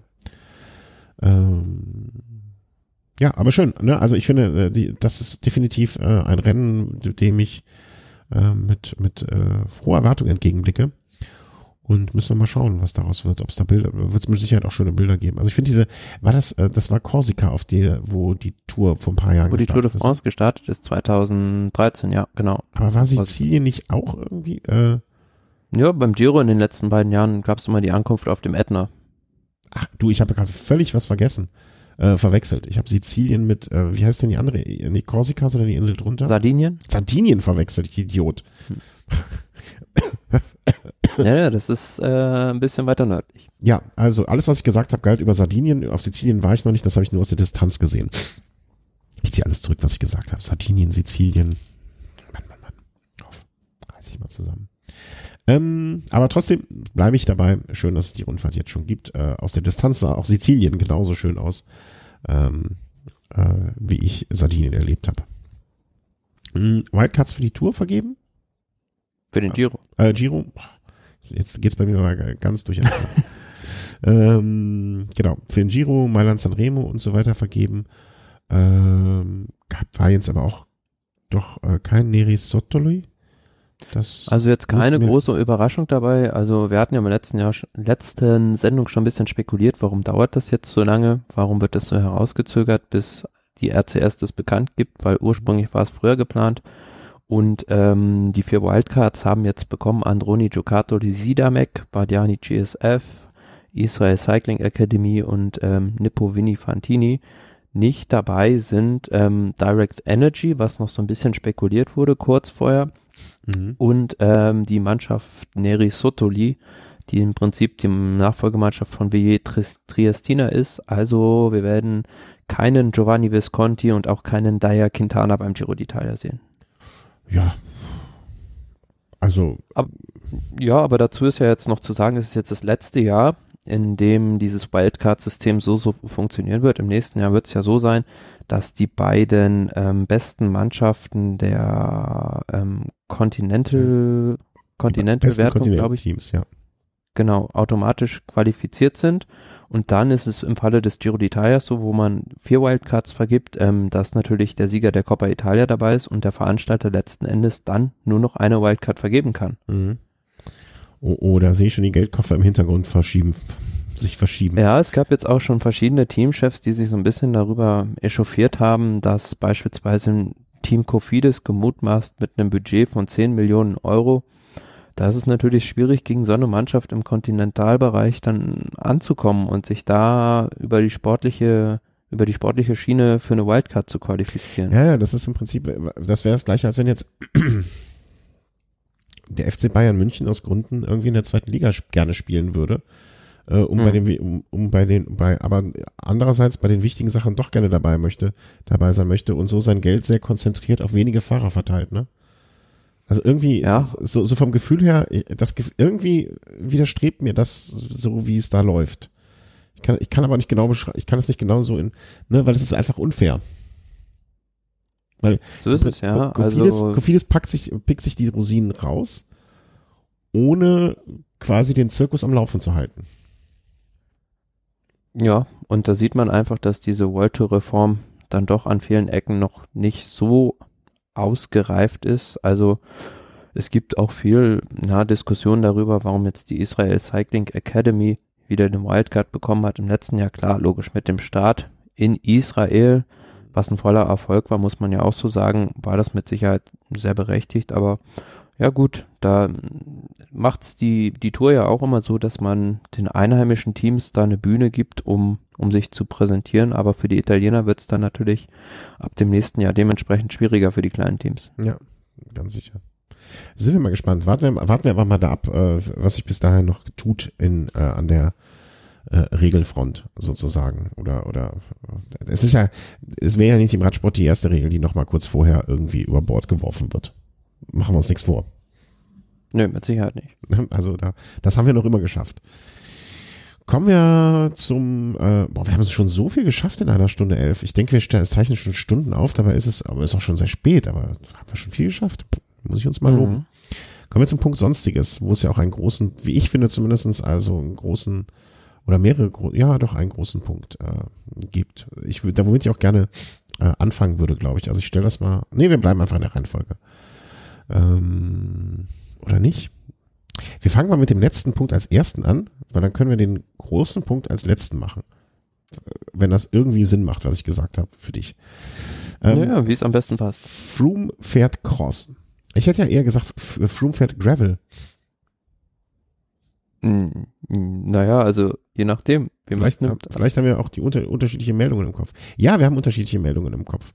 Ähm, ich habe ein anderes Bild gesehen, deswegen äh, kommt es dazu äh, also du hast äh, die Meldung von ähm, dem Twitter-Account Flammen. Nee, doch, ist die gleiche. Ah, das ist doch kein Cross, das ist Gravel für mich noch. Der, der ist mal eben 180 Kilometer auf seiner Zeitfahrmaschine über, über dreckige Straßen geprügelt, ne, oder? So ein bisschen erinnert es an die Strade Bianca, also um es zu erklären, ist in, in Vorbereitung auf, der, auf die Kolumbien-Rundfahrt in Kolumbien unterwegs und ist da so einen recht steilen Anstieg, aber für mich sieht das aus wie eine normale Zeitfahrmaschine, das ist mit der da auf auf so Schotter hochgefahren ist. Und am besten finde ich den Kommentar äh, via Twitter darunter, someone at Pinarello head office is crying right now.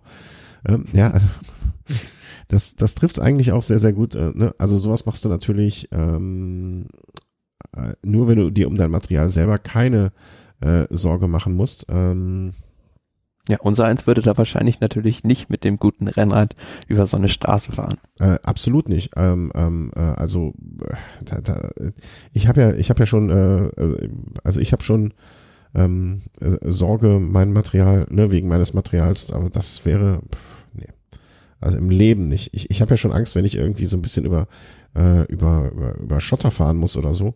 Ähm, Nee, nee, das wäre nicht so wichtig. Also das machst du nur, wenn du dein Material nicht selber bezahlen musst. Sage ich einfach. Auf der, auf der anderen Seite muss man ja auch sagen, der Froome, der kennt das ja aus Kenia. Also da ist er groß geworden musste da solche Ja, aber wenn er als fahren. 15-Jähriger auf, dem, auf einer Pinarello Zeitfahrboliden da durch die Gegend gekurft ist, dann das, das bezweifle ich doch arg ein wenig sehr. Nee, aber äh, sch- schönes, ähm, äh, schönes Video, ich werde es dann auch mal verlinken an dieser Stelle, könnt ihr euch mal anschauen. Ich hatte, mir wurde es äh, am vorgestern, glaube ich, ne? Das ist von vorgestern, kann das sein? Äh, auch im Büro zugetragen. Ähm, äh, das ist ja das Gute, wenn man in einer dermaßen radsportaffinen Umgebung unterwegs ist, ähm, dass man sowas dann zu sehen bekommt.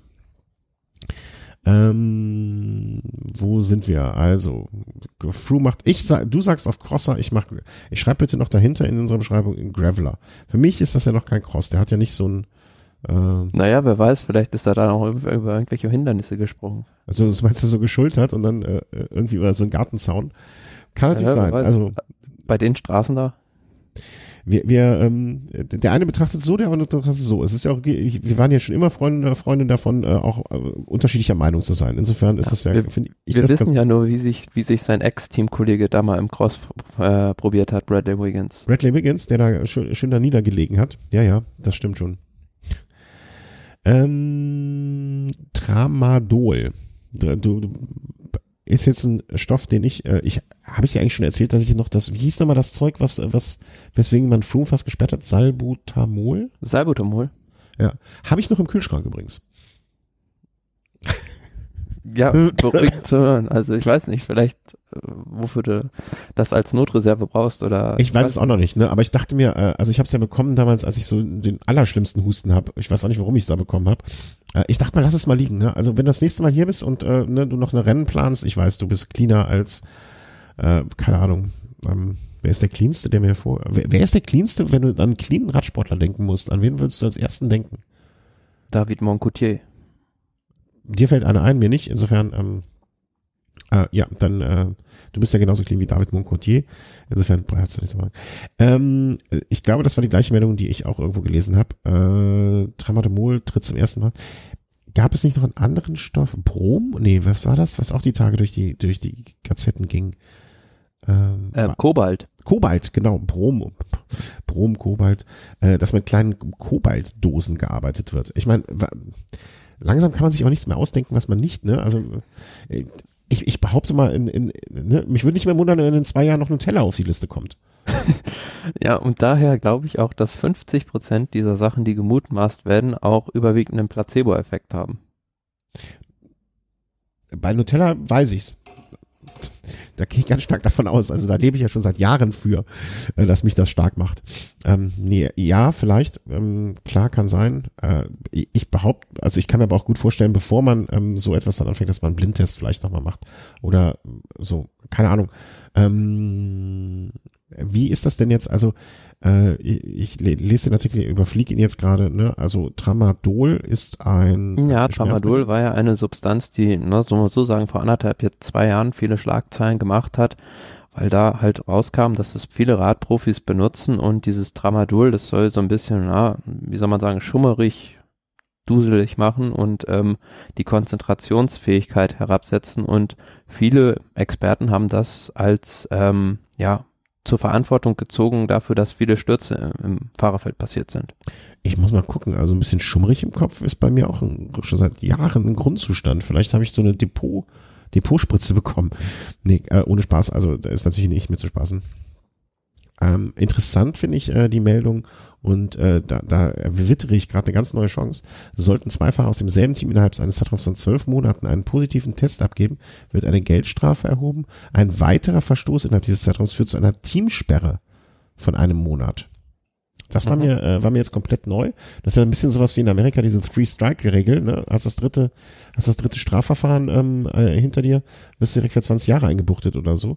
Finde ich eine interessante Sache, ne? Also da, da könnte man ähm, als altgedienter Fahrer, gehe ich jetzt mal, ich stelle mir jetzt mal vor, ich bin so ein ähm, ähm, ähm, Ah, okay, das ist jetzt die Fantasie, die mit mir durchgeht, dass man sich selber anbietet, einen positiven Test für den ähm, für den Kapitän einer anderen Mannschaft, um das Team komplett rauszunehmen, irgendwie sowas. Ja. Äh, aber finde ich interessant. Also war dir das so, so klar, dass man das jetzt also Teamsperren von, von einem Monat bis zu einem Jahr geben kann? Ja, aber das gab's ja früher auch schon. Also ich glaube, als dieses Reglement noch strikter war, gab es ja auch bei der Katjuscha oder bei der Astana-Mannschaft mal, stand es in der Schwebe, nachdem die mehrere positive Fälle hatten, dass man da auch so eine Teamsperre einführt oder ich glaube bei der Badiani-Mannschaft gab es das auch mal früher, also nachdem man mehrere positive Fälle hatte, von daher ist es jetzt gar nicht so ungewöhnlich. Mhm. Aber ist, hab ich kann mich nicht erinnern, dass das jemals umgesetzt wurde. Also zumindestens war mir das noch nicht so bekannt, dass es das gibt. Äh, toi toi toi, ne, für den Radsport, dass es nicht nötig ist.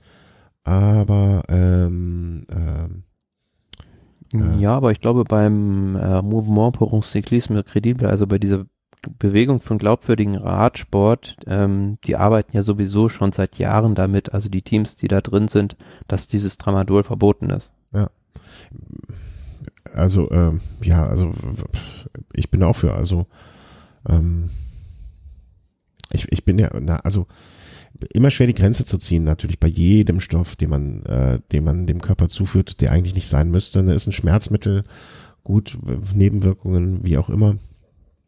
Ähm, ja, also es ist jetzt verboten, sollte sich niemand mehr. Äh, ich finde es krass, dass es keine keinen Grenzwert gibt. Ne, das macht mir macht mich irgendwie gerade ein bisschen stutzig. Wobei es bei dem anderen, was du vorhin angesprochen hast, bei Kobalt wieder schwierig ist, das überhaupt zu verbieten, weil das äh, schon natürlich mit der Nahrung aufgenommen wird und da ja. ist es dann natürlich sehr sehr schwierig, einen Grenzwert überhaupt festzulegen. Ja, genau. Ne, also habe ich nämlich auch gedacht, dass, also ich habe die Überschrift nur gelesen und dachte mir, hm, ist ja jetzt ein Stoff, der auch in der Natur, in der Natur vorkommt, ne? Also wie du sagst, mit der Nahrung vielleicht aufgenommen wird.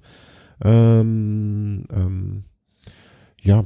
Und dann. es gab ja auch erst einen Sportler, ich glaube, es war ein Langläufer, der wegen sowas gesperrt wurde, aber nur weil man es bei ihm zu Hause auch gefunden hat, also dieses Mittel explizit. Hm. Hm. Naja, also äh, es, es wird dann wahrscheinlich auch immer so sein, dass die Praxis vielleicht wie die Durchsetzung, äh, durch, Durchführung dann in der Praxis sieht, äh, dann wieder ein bisschen anders raus sieht, als es dann ähm, passiert. Ob dann, ja, gucken wir mal. Also äh, mehr, mehr gegen Doping, super, immer super.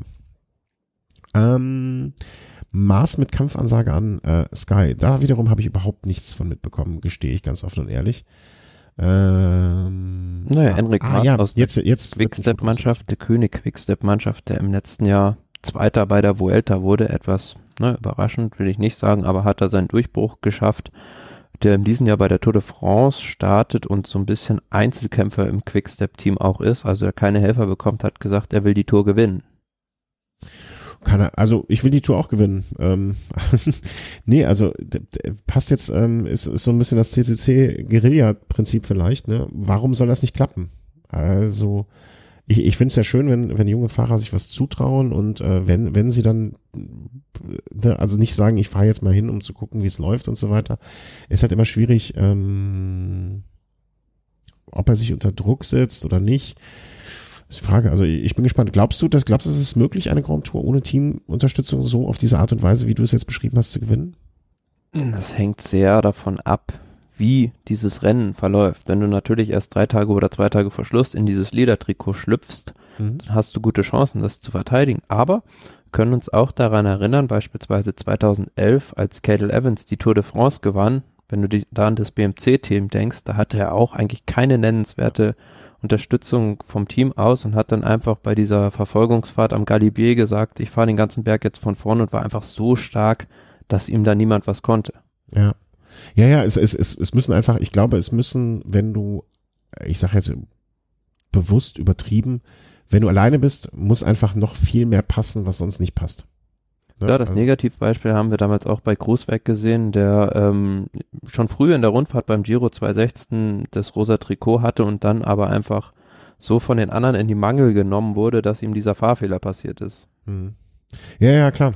Also der, der Druck ist natürlich dann auch äh, ein viel größerer und den man dann weniger teilen kann oder wo man weniger sich auf jemand anders mitverlassen kann oder jemanden an der Seite stehen hat, äh, auf jeden Fall.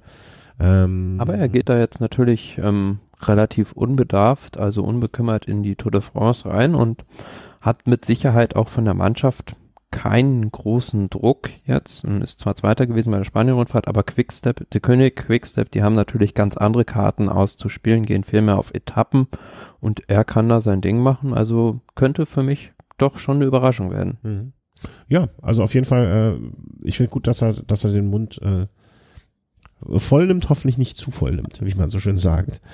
Ähm, Das nächste ist dann wieder etwas, was. Bitte, habe ich dich gerade unterbrochen? Entschuldigung. Nö. Nee. Äh, Belgische Verband schafft Fans Zugang zum Rennfunk. Das hatte ich nur gelesen. Ähm, und zwar durch eine App, um den Satz vollständig zu machen. Äh, ich ich stelle mir jetzt vor, was das sein könnte, und du sagst mir dann, ob es das so ist. Äh, also, wir könnten theoretisch, was wir heute, was ich heute vergessen habe, äh, diesen Podcast einfach streamen. Die ganze Zeit und äh, ihr könntet sie dann äh, über eine Webseite hören. Und insofern, warum soll das nicht, wenn man eine einigermaßen vernünftige Internetverbindung hat, und die hat ja jedes europäische Land außer Deutschland, äh, könnte man das ja genauso, das Radio Tour, einfach über ein ähm, LTE-Verbindung dann raus in die Welt streamen und jeder, der es möchte, könnte das, äh, könnte den Rennfunk hören. Das heißt ja nicht, dass man dann unbedingt äh, die, den Teamfunk hört, sondern einfach diese, ich sag mal, offiziellen Announcements. Mhm.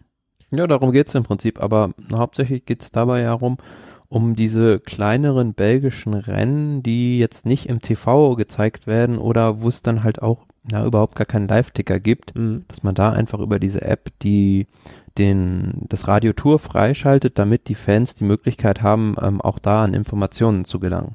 Aber wenn das jetzt technisch, ka- also ne, ich denke ich denk mal so rum, wenn das bei einem kleinen belgischen Rennen möglich ist, ja, also wenn die Technik, das ist ja keine Raketentechnik.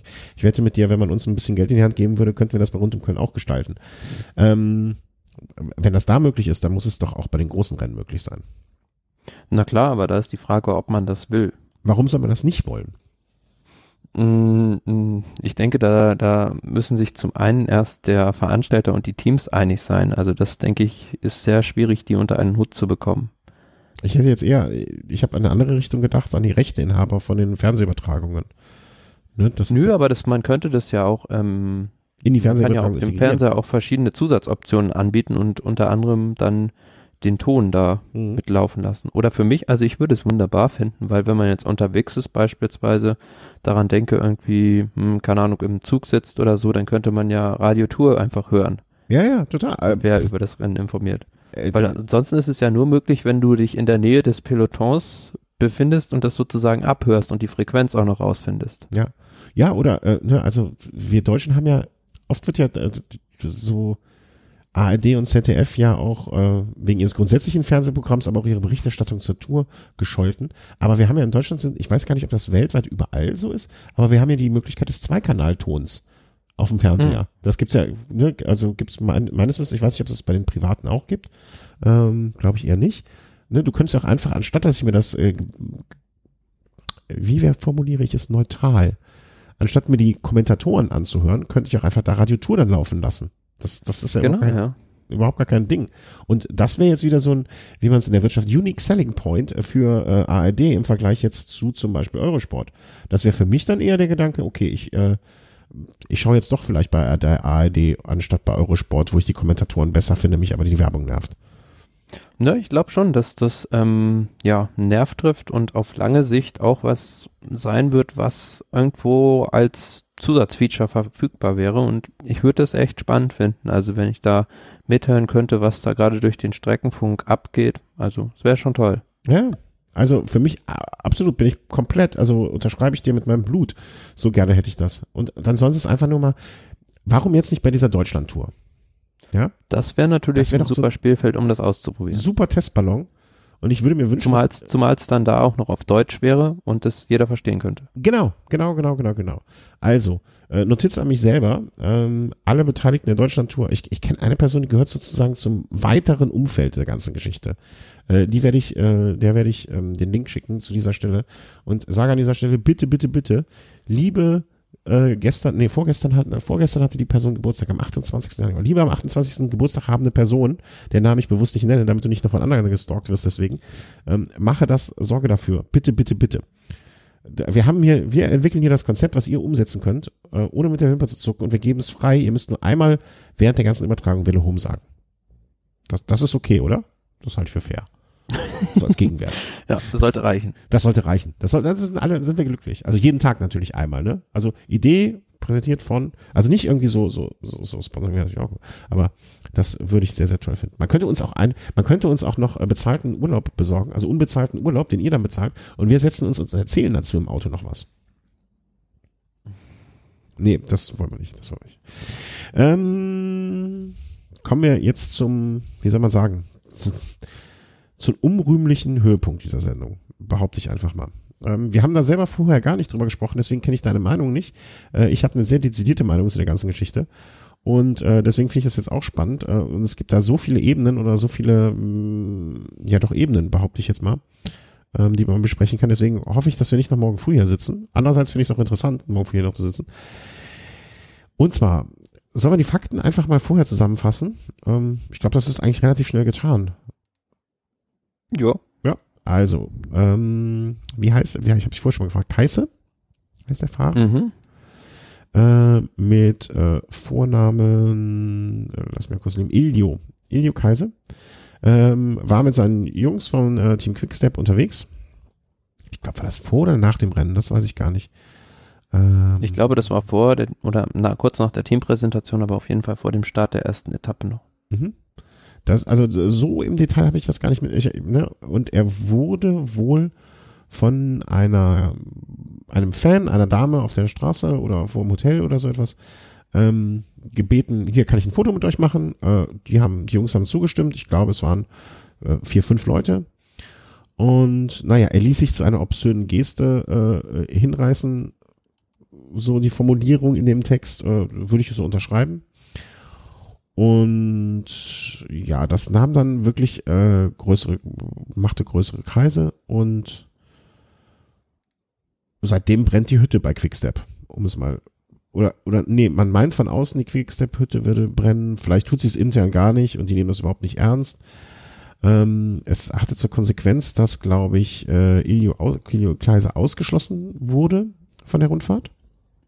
Ja, er wurde von der Rundfahrtorganisation dementsprechend disziplinarisch bestraft und ähm, ausgeschlossen. Aber im Prinzip ist es ja so, dass die Sache erledigt gewesen wäre. Der Fahrer hat sich auch entschuldigt, aber die Mannschaft De König Quickstep, ähm, die sind da diejenigen, die das Öl aufs Feuer werfen.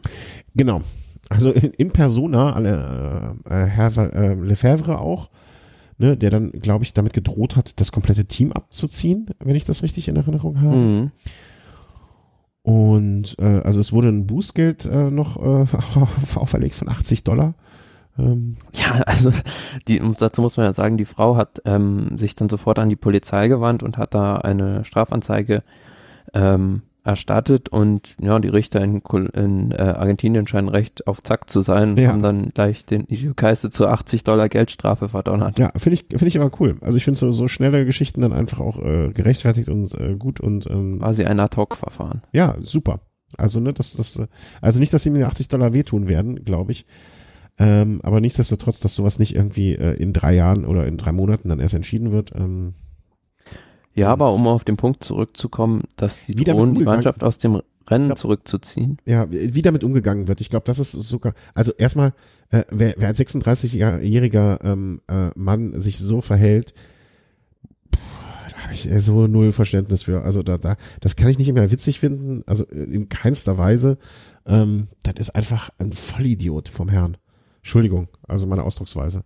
Aber wer sich so verhält und das äh, dann auch noch im, ne, also wenn die jetzt abends in der Disco sich so verhalten hätten, das hätte ich schon, das, da hätte ich auch schon gedacht, was für ein Pfosten. Aber im Teamtrikot, ja, also es nimmt ja jetzt auch noch Kreise im Sinne von, äh, hier Leute sagen, äh, Quickstep, äh, nicht Quickstep, sondern Specialized, ey, pass mal auf, hier steht euer Name auf dem Trikot, äußert euch mal dazu und ähm, Specialized äh, ne, nimmt das sehr ernst und so weiter und so fort. Da habe ich dann aber auch gedacht, Jungs von Specialized, also haltet ihr jetzt mal als erste den Ball flach. Ihr habt bei der Berliner Fahrradschau zwei Bunnyhäschen im Playboy-Kostüm neben eure Fahrräder gestellt. Dann braucht ihr jetzt ja auch nicht die, äh, die, wie soll man sagen, die Unschuldslämmer vom, vom Dienst zu spielen. Nee, und vor allem ähm, der Generalmanager Patrick Lefebvre ähm, hat sich ja im letzten Jahr sehr darüber echauffiert, wie schwer es doch sei, einen äh, neuen Sponsor zu finden. Ja. Und wenn man jetzt sich so in der Öffentlichkeit präsentiert, dann, ähm, ja, würde ich sagen, ist das so ein bisschen, ähm, wie man in den Wald hineinruft, so schaltet es wieder hinaus. Also da braucht man sich nicht wundern, dass man keinen Sponsor findet, ja. wenn man sich wie ein Elefant im Porzellanladen verhält. Total. Und äh, ble bleiben wir nochmal kurz bei dieser Truppe. Ne? Also das sind jetzt keine kleinen Schuljungen mehr. Ähm, äh, klar ist irgendwie so, ne, das ist jetzt nicht das wichtigste Rennen für die auf der Welt. Ja, und äh, habe auch heute mal den Satz gelesen, also Quickstep braucht diese Rundfahrt wahrscheinlich weniger, als diese Rundfahrt Quickstep braucht. Ja, schön und gut. Und wenn ihn dann da abziehen und so, ne, ist bestimmt nicht gut fürs Rennen. Aber mh, ein Team mit, also er ist jetzt auch, der ist ja schon einige Jahre, ne? Ich, ich sehe es gerade neun Jahre bei Quickstep. Ähm, also wenn du dich als 36-jähriger Mann da so kindisch verhältst, äh, sorry. Das, das, Nö, geht einfach gar nicht. Also äh, ja. Und da gibt's auch keine Entschuldigung für. Also die einzige Entschuldigung, die man da einigermaßen akkurat machen kann, ist zu der Frau hinzugehen und zu sagen, pass mal auf, Entschuldigung, ich habe mich hier hinreißen lassen, ich habe eine kind, kindische Dummheit begangen, äh, möchte mich in aller Form für entschuldigen, hier ist ein Blumenstrauß, ähm, hier hast du noch ein Fahrrad für dein Kind und äh, ähm, keine Ahnung, weiß ich auch nicht, ne? Mehr muss man da vielleicht auch gar nicht machen, aber eine aufrichtige Entschuldigung. So, aber dass ein Lefebvre da jetzt droht, das Team abzuziehen, äh, wie der ganze Trupp sich da verhält, das ist einfach, ähm, ähm, hab heute irgendwie von, von, ich glaube auch von Felix, Felix Schönbach, kann das sein? Äh, einen schönen Tweet gelesen oder gesehen, ne, wo jemand in einem brennenden Haus sitzt und in Ruhe Kaffee trinkt und meint, ist doch alles super. Äh, und so kommt mir das auch ein bisschen vor. Ja, also das eine ist das Verhalten des Fahrers, was natürlich absolut verurteilenswert ist, ja. ähm, wie du schon richtig gesagt hast. Aber das Unverständliche daran ist einfach das Verhalten des Teams oder des Teamchefs, besser gesagt, der so ein bisschen meint, er steht über allem, aber auf der anderen Seite ähm, denke ich, dass man diesen Ausstieg jetzt doch nicht gemacht hat, weil es, glaube ich, äh, mit einer Strafe bis in einem fünfstelligen Bereich geahndet werden würde von der UCI, wenn man einfach das Rennen verlässt. Aber wir hatten das, glaube ich, schon mal, ich glaube im letzten Jahr oder vorletzten Jahr bei der Abu Dhabi Tour, als äh, Lefebvre gesagt hat, wir werden da nicht starten, weil uns irgendwas nicht passt. Hm. Ja, der meint hat, er könne machen, äh, was sie wollten und ja, aber ähm, wenn du jetzt auch mal überlegst, beispielsweise auf dem deutschen Markt sind die ja auch vertreten. Also ich glaube, Lidl ist immer noch Sponsor bei denen und wenn die natürlich, wenn es jetzt negative Presse für die ist, dann überlegen die sich auch und werden den vielleicht mal auf einen Kaffee einladen. Hm. Und äh, ne, es gab dann ja noch zumindest erwähnenswert die Aktion von äh, von Alaphilippe und äh, die dann nicht bei der beim äh, bei der Vergabe der Trikots erschienen sind. Ne?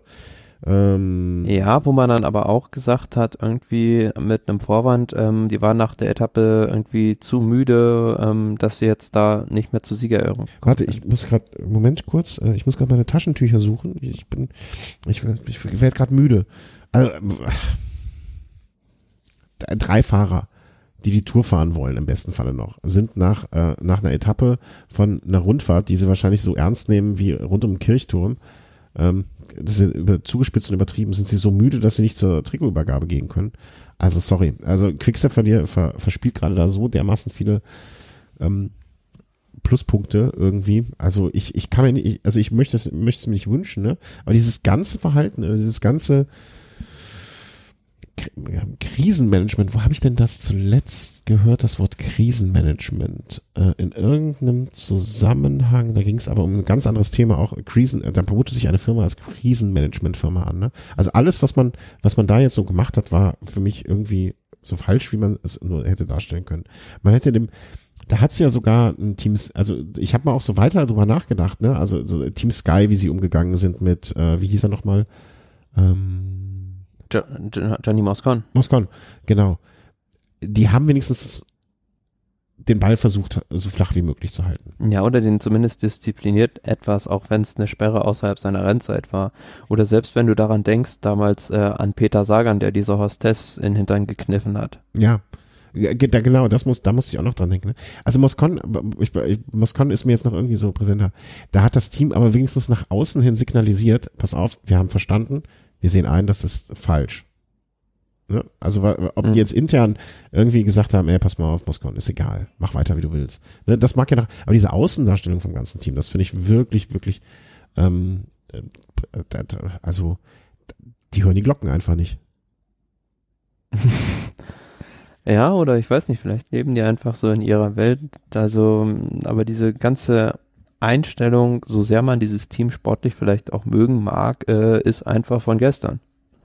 Ja, genau. Und Lefebvre wird es noch äh, äh, in ewig, bis ewig machen. Ähm, ja, aber sicher. auf der anderen Seite, wenn du jetzt überlegst, in einem Wirtschaftskonzern oder so, wäre der Boss dann halt rausgeflogen mit sowas. Ja, ja, auf jeden Fall. Und so recht auch. Also, ähm, ähm, das, äh, Das geht einfach nicht mehr. Das sind schon, fast, äh, ich sag's mal, feudalherrliche, äh, feudalherrenerschaftliche äh, Strukturen dann oder so etwas. Und ich glaube auch, dass das so, so das eine Modell ist, ne, und das andere Modell, vielleicht so, ähm, auch wenn das jetzt mit Rafa vielleicht deswegen eher ein Auge drauf hat, dieses Education First, dieses internationale, ähm, professionell aufgestellte, so wie das Team Sky vielleicht mal die Vorreiter davon waren und so weiter. Also ähm, auch Leute außerhalb des Radsports reinzuholen. Ja. Ne, also Aber du hast halt leider im, im Radsport oft noch diese Strukturen, dass du einen Big Boss hast, der halt wie Lefebvre jetzt da wie ein Wildwestman um sich ballern kann, wie er will, weil einfach keiner da ist, keine regulierende Instanz im Team da ist, die ihn absägen kann. Ja, ja. Ganz genau. Also im Prinzip ist, äh, für mich ist Lefebvre der Trump des Radsports. das trifft es sehr gut, ja. ja. Der Trump des wie, Radsports, ja. wie, wie hieß es noch, wie hieß er nochmal, der Russe? Der, der, der hätte jetzt noch gefehlt in dem Zusammenhang. Tinkoff. Tinkoff, genau. zu dem hätte das viel mehr gepasst, klar. Ja. ja. Ja, nee, das hätte nicht zu ihm mehr gepasst, das hätte auch zu ihm gepasst. So rum ist, glaube ich, die richtigere Formulierung, ne? Tinkoff und Lefebvre, die, die Trumps des Radsports. Das, äh, wie der Elefant im Porzellanladen und man möchte eigentlich nicht hingucken und man hat eigentlich Angst, morgen früh wieder irgendwie eine, eine Radsportseite aufzumachen und wieder einen Kommentar von Lefebvre zu lesen. Da, da, also da kann man sich doch aber, geht, gab es sowas, vielleicht weiß es auch ein Hörer, wenn du es nicht weißt, irgendwie, ne, dass sich jetzt mal Lidl, Specialized, wen haben die noch, äh, Quickstep, sozusagen, natürlich. Der König. Äh, genau, dass sich diese vier Firmen da einfach mal jeder seinen Sprecher, Spre Pressesprecher rausschickt, die mal kurz den Lefebvre zur Seite nehmen und mal sagen, pass mal auf, ähm, mach mal so, die haben ja mit Sicherheit alle in ihren Spon also je, ich glaube, jeder Radsport Sponsor hat irgendeine Form von Ausstiegsklausel sicherlich im Vertrag drin. Na klar, also er wird das Ganze auch nur bis zu einem gewissen Grade treiben können, ähm, ehe da irgendwie die Sponsoren drauf reagieren und ehe dann auch mit Sicherheit solche Leute wie ja, ich will jetzt nicht weit treiben, aber Christian Prudhomme darauf reagieren, weil das schadet ja auch dem Gesamtimage des Radsports als solchem. Ja, oder hier, wie heißt er nochmal? Ich vergesse ja immer den UCI-Präsidenten, den Namen, der Franzose. David Lapartion. Genau. Der könnte jetzt auch mal, also das, äh, ne, wo ist er? Äh, genau, in solchen Situationen wünsche ich mir, dass der mal auf den Tisch haut. Ja, oder hier der Fahrer, Fahrersprecher, der ist ja nicht geworden. Äh, wer war es noch? Ist nicht geworden? Roger Miller? David Miller ist es nicht, nicht geworden. geworden. Und ja, Roger Gianni und David Bunio ist es immer noch, aber der fliegt wahrscheinlich gerade im Helikopter durch die Gegend. Warum verwechsel ich eigentlich Roger Miller und David Miller eigentlich immer? Wer, wer war Roger Miller nochmal? Das war derjenige, der glaube ich, auch mal relativ viel gewonnen und dann hat er sich aber, glaube ich, zu einer Frau umwandeln lassen. Ah, genau, das war diese, äh, diese Geschichte, genau. Es gab auch noch Reggie Miller. Mhm. Ehemaliger Point Guard der Indiana Pacers, glaube ich. das hätte der Chris jetzt gewusst. Aber äh, genug der Millers. Ähm, ja, ich glaube, äh, das Problem ist einfach, dass wir beide so dermaßen einer Meinung sind, dass wir jetzt hier auch gar nicht kontrovers diskutieren müssen, außer dass das äh, A, das Verhalten des Fahrers sehr, sehr unprofessionell und wirklich, sich einfach wie ein Vollidiot verhalten hat. Punkt.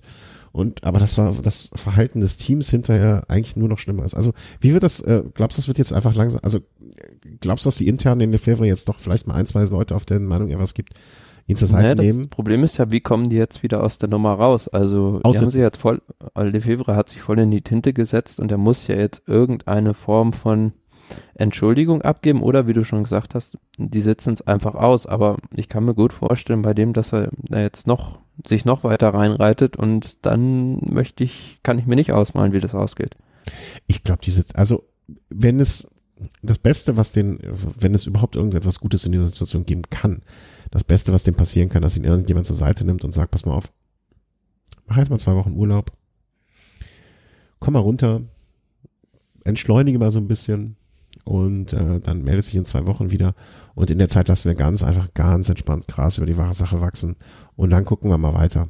Ich glaube, das wird, also das kann ja die einzige Kommunikationsstrategie irgendwie sein, weil wie willst du, also äh, du kannst, also ich kann ja, mir beim besten. Die Frage ist ja, ob der noch auf irgendjemanden hört, ob der nicht einfach macht, was er will. Genau, ne, also die Parallele zu Trump haben wir wieder. Ähm, das ist aber die einzige Möglichkeit. Also wenn er jetzt weiter irgendwie äh, weiter Druck vom Kessel lassen muss, dann äh, kann das nur böse enden. Im, Im, Sinne von, dass die Sponsoren ärgern. Oder kann ich mir vorstellen, dass das äh, böse enden wird. Andersrum, wenn auf niemand mehr hört, dann kann das in so eine Richtung sich entwickeln. Aber auch, also